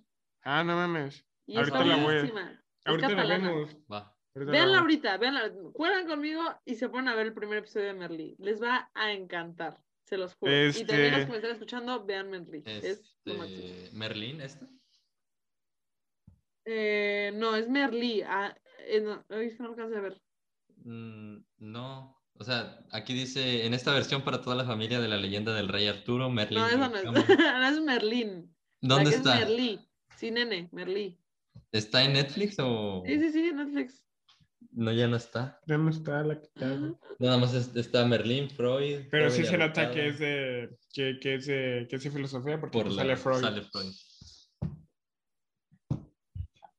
No, no, no. Está, está cañona. Está cañona. Bueno, el caso es que, eh, eh, o sea, en esta serie la van a ver y van a ver que eh, el profesor, o sea, él sí enseñaba filosofía bien, o sea, sí se enseñaba paso por paso todo lo que se tenía que hacer. Y vinculaba mucho los temas filosóficos, también la serie muy bien hecha, porque vinculaba los temas filosóficos con temas de, que vivían día a día los, los estudiantes, ¿no? Entonces, te, te quedaba muy bien, este, pues como le hacían, ¿no? Pero, este, Ay, me la serie. Híjole, sale avisa- avisarme. No sé por qué. Bueno, bueno. X. El caso es que este. Pues ese tema de, de, de cómo se educan las personas, el tema filosófico, es bien importante porque mucha Sí. gente no tiene esas bases y mucha gente ni siquiera sabe bien qué es y únicamente piensa, ay, se están los que se drogan, los que se drogan, los que fuman marihuana y se drogan. No, hay muchas cosas más. O sea, o sea, no digo que, o sea, no es, no va nada por ahí, ¿saben? O sea, es, es parte del sistema educativo, es parte de cómo se ven las cosas actualmente. y hay que hacer algo por eso, o sea, hay que hacer algo por cambiar la forma y el interesarse, interesarse siempre y cuestionar, cuestionar, cuestionar. Sí, o sea, yo siempre voy a decir, o sea, yo antes de Mention, pues estaba pasando, pues, pues me había distanciado de, de una persona que, bueno, estoy, ya rompí con una persona que, pues, que, que, apreciaba mucho y quería mucho. Y pues yo antes de Mention, como que estaba reciente ese tema y pues sí estaba como que mal, así. Y yo pues atreverme a decir que, que, a mí pues la filosofía me cambió la vida, o sea, no, o sea, me, me cambió al 100% en muchas formas de pensar, en muchas formas de ver la vida, en mi estado de ánimo, o sea, neta, leer filosofía, o sea, cada vez que yo agarro un libro de filosofía, leo un ensayo de filosofía, me cuestiono y digo, no, o sea, como que cada vez digo, no sé, como que leo algo y digo, mm, me encantó este pensamiento y me pongo a leer y cinco, y cinco minutos leo otro y digo, no, me estoy enamorado de este güey. O sea, me pasó con todas las clases de Mindshot. O sea, me pasó de que primero me enamoré de, Tales, dije, güey, no mames, Tales, güy. Después vi a Heráclito y Parménides, dije, no mames, estos vatos. Después vi a Sócrates, o sea, Sócrates fue la clase, Sócrates fue la clase que más me, que más me impactó, o sea, creo que jamás a nada me había, o sea, muchas, muy pocas cosas es como de que no me dejan dormir. Y me acuerdo cuando leí la apología de Sócrates, no me dejó dormir. Me puso a pensar bastante que era un hombre de bien, cómo debía de vivir un hombre de bien.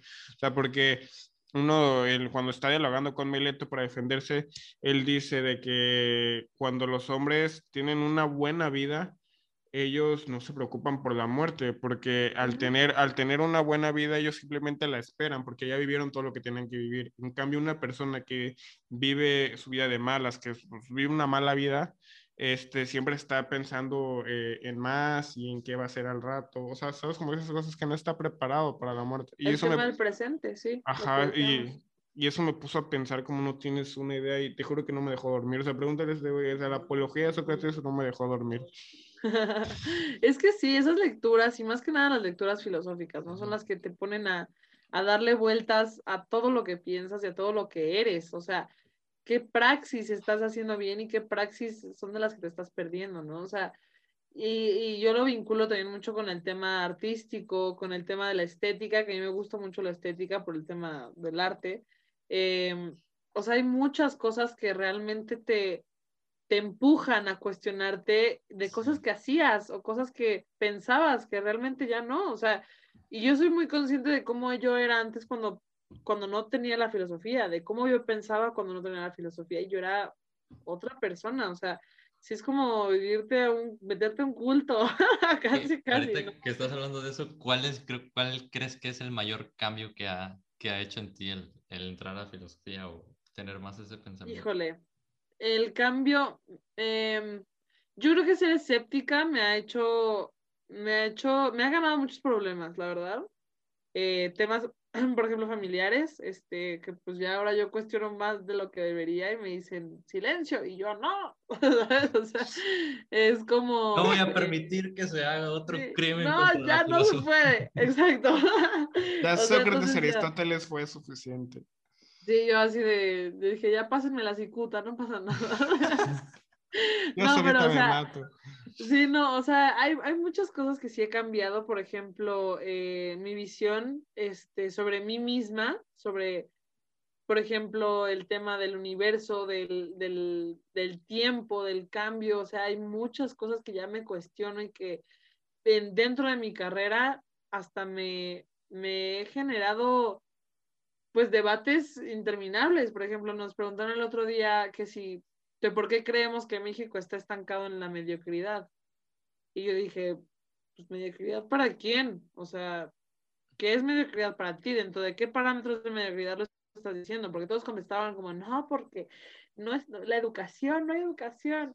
O yo, segura, o sea, hay más cosas, o sea, primero define bien, o sea, incluso no quiero verme con el método socrático, pero eh, pues ser conscientes de estas, de estas ambigüedades que existen y que realmente podemos darle otro giro, o sea, incluso en cosas tan banales como cosas que vemos en redes sociales o en pláticas que escuchamos, el decir, no, espérate, o sea, como el frenar, ese, yo creo que ha sido mi mayor cambio, el frenar la situación, frenar y decir, espérate, piensa bien lo que estás diciendo y, y, y fundamentalo, o sea, hasta a mí misma yo digo, a ver, aguanta, o sea, no todo lo que tú piensas es correcto, no todo lo que tú piensas es es lo real. Hay muchas cosas detrás. Entonces, el dar una pausa y cuestionarte las cosas que, que, están, que estás percibiendo en términos generales, yo creo que es lo que más, más me ha hecho darme cuenta de eso. Y igual en el arte siempre ha sido un boom en todo sentido. Y de, este, eh, me gusta eso que dices porque como que, eh, bueno, personalizándolo conmigo, esa parte de, de, de, preguntar también me ha traído problemas este, eh, familiares, más que nada porque mi familia es súper religiosa. Y, ¿Quieres contar el debate que tuviste? Hace poco, tuve un, podría decir, no debate. No, no, no fue debate, no, no, fue debate. Ningún intercambio y así. Fue, fue una, plática... una plática entre mi abuelita y, y, este, y yo. O sea, le empecé a preguntar porque me topé un, me topé un este, post de Mindshop en, en Instagram. El sobre de Epicteto, ¿no? El, de, Epicuro. El de Epicuro, ah, perdón. La paradoja de Epicuro, sí, sí, sí. Ajá, entonces le, di, le, empecé, le pregunté esas cosas a mi abuelita. Y, este, y de hecho no me dio una mala respuesta. O sea, me, me dijo, o sea, le empecé y a algo preguntar, muy cierto. oye, oye, este, abuela, ¿por qué si Dios es bueno? Ya esas preguntas. Sí, sí. Y, y, o sea, yo hablando con mi abuela, mi abuela sí me, o sea, de hasta cierto punto sí me, sí me, me, me, me contestó que, ella me contestó básicamente que ella contestaba lo que ella sabía pero que ella no sabía todo, que tenía que leer la Biblia para entender ciertas cosas. Y yo dije, bueno, va, es, es una excelente respuesta, tal vez sí debería leer la Biblia. Pero lo que sí, lo que sí me sacó un poco de onda fue la, la respuesta de, de, mi tía y, y, de, y de una prima que estaban ahí, que decía, este, no, es que, por ejemplo, ¿qué opinas sobre, no, porque mi abuelita me dijo, es que eh, tu abuelito cuando falleció, yo le pedí a Dios que, que, que ya se lo llevara, que, que, dejara de sufrir. Y así yo le expliqué, bueno, abuelita, es que eso yo, tú lo puedes ver de una forma y yo lo puedo ver de otra forma. Y, este, y, y mi, o sea, aplicando lo de la falacia narrativa, pero pues explicándoselo a mi abuelita, pues obviamente explicándolo, decir, de, diciéndoselo así iba a estar más complicado. Y mi prima me contesta, este, entonces, ¿qué hubieras preferido? Eh, ¿Que hubiera seguido viviendo y sufriendo? Y, y, yo me puse, y yo me puse como... Es una super falacia narrativa. Entonces, yo le dije, ¿y por qué, y por qué Dios? Eh, y yo le dije a ella, ¿y, ¿y por qué Dios no lo pudo dejar vivo y quitarle el sufrimiento? Y dice, ay, es que tú quieres que te den todo en bandeja de plata. Pues, y, y, ya yo empecé a preguntar, eh, empecé a cuestionar, le dije, bueno, ¿por qué crees que es así? O sea, apliqué la, la. Apliqué la rusaria y le dije, ¿por qué, ¿por, qué cree, ¿por qué, crees que si hubiera seguido vivo iba a seguir sufriendo? Porque no puedo seguir vivo y, y ya no sufrir. Y así, entonces, sí, como que, y más que nada también duda en, en lo que dices, también es bastante, este, te llega hasta cierto punto a dudar de que, ay, ¿qué consejo le estoy dando a mis amigos cuando me preguntan? Sí, sí, sí. Es lo que también, eh, lo que también platicaba con unos amigos como de el poder que tenemos eh, las personas a las que escuchas y con las que convives, y al grado inconsciente, o sea, yo sí digo, tengo que tener mucho cuidado con mis palabras porque tengo muchos amigos que yo soy bien platicadora, o sea, ya se dieron cuenta, yo puedo platicar y platicar y platicar con quien me caiga enfrente, así. Entonces, yo por tener como esta cualidad, si lo queremos ver así, tengo que tener más cuidado con mis palabras, porque también soy una persona accesible en tema de cuéntame y yo te escucho y tú me escuchas, compartimos información y, y normalmente es, es, pues se hace una conversación de valor, ¿no? O sea, siempre yo considero que todas las conversaciones son de valor, dependiendo de cómo lo veas. Entonces, eh, pues yo sí digo, tenemos, debemos de tener más cuidado en, en a veces muchas aseveraciones que hacemos, obviamente todo es a criterio, y a, la interpretación del, receptor, pero también es, cómo se da el mensaje, a quién le estás dando el mensaje y qué quieres intentar decir con él. Yo, por ejemplo, con mi abuela, yo sé que es así súper de devoto, de así golpe de pecho y todo, de, amo, amo, o sea, es de misa todos los domingos, súper religiosa, y yo sé que con ella no puedo discutir sobre eso porque a ella le hace feliz el estar así. Le da una razón de vivir, le da una mm. razón de vida. Y yo sé que si la cuestiono, primero me voy a pelear con ella, porque eso es lo que la mantiene viva prácticamente. Y yo sé que ella eh, es feliz así. Y Exactamente. si le funciona, y yo, yo soy partidaria de que si te funciona y te hace feliz, adelante, hazlo. Mientras no perjudiques a nadie más. Sí, o sea, es lo mismo que le este güey, o sea, escoge tus propias, o sea, escoge tus propias batallas inteligentemente. Es como yo, No digo que no las hagas, ¿eh? O sea, no digo como de, no, no, cuestiones. Y, si No sé. No, no, no. No, o sea, Pero o sea, también, es- ya viste que es así Esa, de esa esa forma. plática yo me la compré solito, o sea, Sí. tenía ganas de Sí. O sea, mi abuelita. es que yo no, bueno, yo igual que tú, yo no cuestionaría a mi abuelita, o sea, de, de co- cosas religiosas y hasta le sigo la onda, porque pues, es una señora de 86 años que toda su vida nació con Jesucristo, tenía Jesucristo aquí y sus, y sus rosario y todo eso. Y pues es algo, o sea, me gusta ver misa, no todos los domingos, o sea, ve misa en la tele, como ya no va a la misa presencial, 24/7, o sea, 24/7, no es juego. Este, y pues es, es- es algo que le llena, no, no, por decir ahorita no comió carne, este, o sea, son, son cosas que yo no le voy a decir ahorita, ¿por qué? O sea, no voy a decir una señora de 86 años que toda su vida nació y creció y creyó en eso, de que, ¿por qué crees en Dios? O sea, ¿sabes si Dios es malo? Si, o sea, no, no lo voy a hacer. O sea, y Ah, o sea, nada más para aclarar, no lo hice para, para estar chingando a mi abuelita. No, no, más no, no, o sea, sí, me obvio, dio, lo sabemos. me dio curiosidad.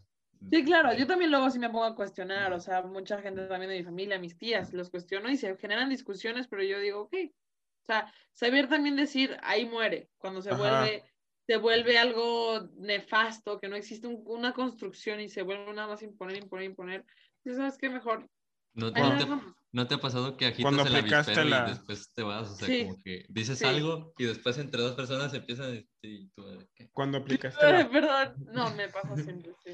cuando aplicaste la palma. Ya no es. No, no, aplicar la palma es guerra segura. Palma es el güey que- que- Ah, No entendí. pues sí. Ay, amigos, pues aquí yo, yo creo que sí, ya me, me voy a pasar a retirar.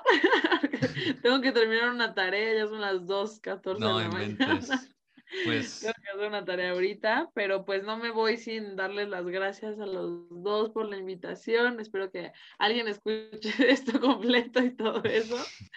Este, pero pues de verdad muchas gracias por la invitación. También pues el esfuerzo que hacen y todo el tema de, de compartir la voz y alzar la voz y de pues generar estas discusiones, estas mesas de diálogo donde pues se hablan de cosas que realmente importan y no únicamente pues de temas banales que también se tocan, pero es importante también ser consciente de las dos partes. Eh, pues es admirable y yo creo que es súper importante ser conscientes de eso y los, o sea, yo sí digo bravo, no lo dejen, háganlo siempre. y Muchísimas pues gracias. muchas gracias por Oh, tenerme aquí. gracias a ti por... La por- próxima invitada la siguiente semana invitar. también te va a gustar. Por- Ese, ese mindship. ¿Quién? En, Enrique. No, no, no, ah, no. No, la próxima invitada. O sea, después de ti, sí, Ah, otra, otra mujer. No, Loanis, no. Rocío. A la neta, hasta el último la estás dejando. ¿A Rocío? No. Otra mujer. Mercedes. No puede ser que te, te hayas olvidado de, de Iliana. Claro. Pues yo no, no sabía. No, Ileana, Ileana va a tener mucho que aportar, es muy linda. No, pues muchas gracias a ti también por aceptar y, y, pues es la primera vez que tú y yo hablamos y qué bueno que nos conocimos así hablando de esos temas y me gustó mucho la plática. Espero que, bueno, sabes que aquí tienes la puerta abierta para que cuando quieras hablar, hablamos y bueno, a toda la gente que escuchó o vio este podcast, muchas gracias por escucharlo hasta aquí. Si llegaste hasta aquí, eh, te mandamos un abrazo y nos vemos la, o nos escuchamos la próxima vez.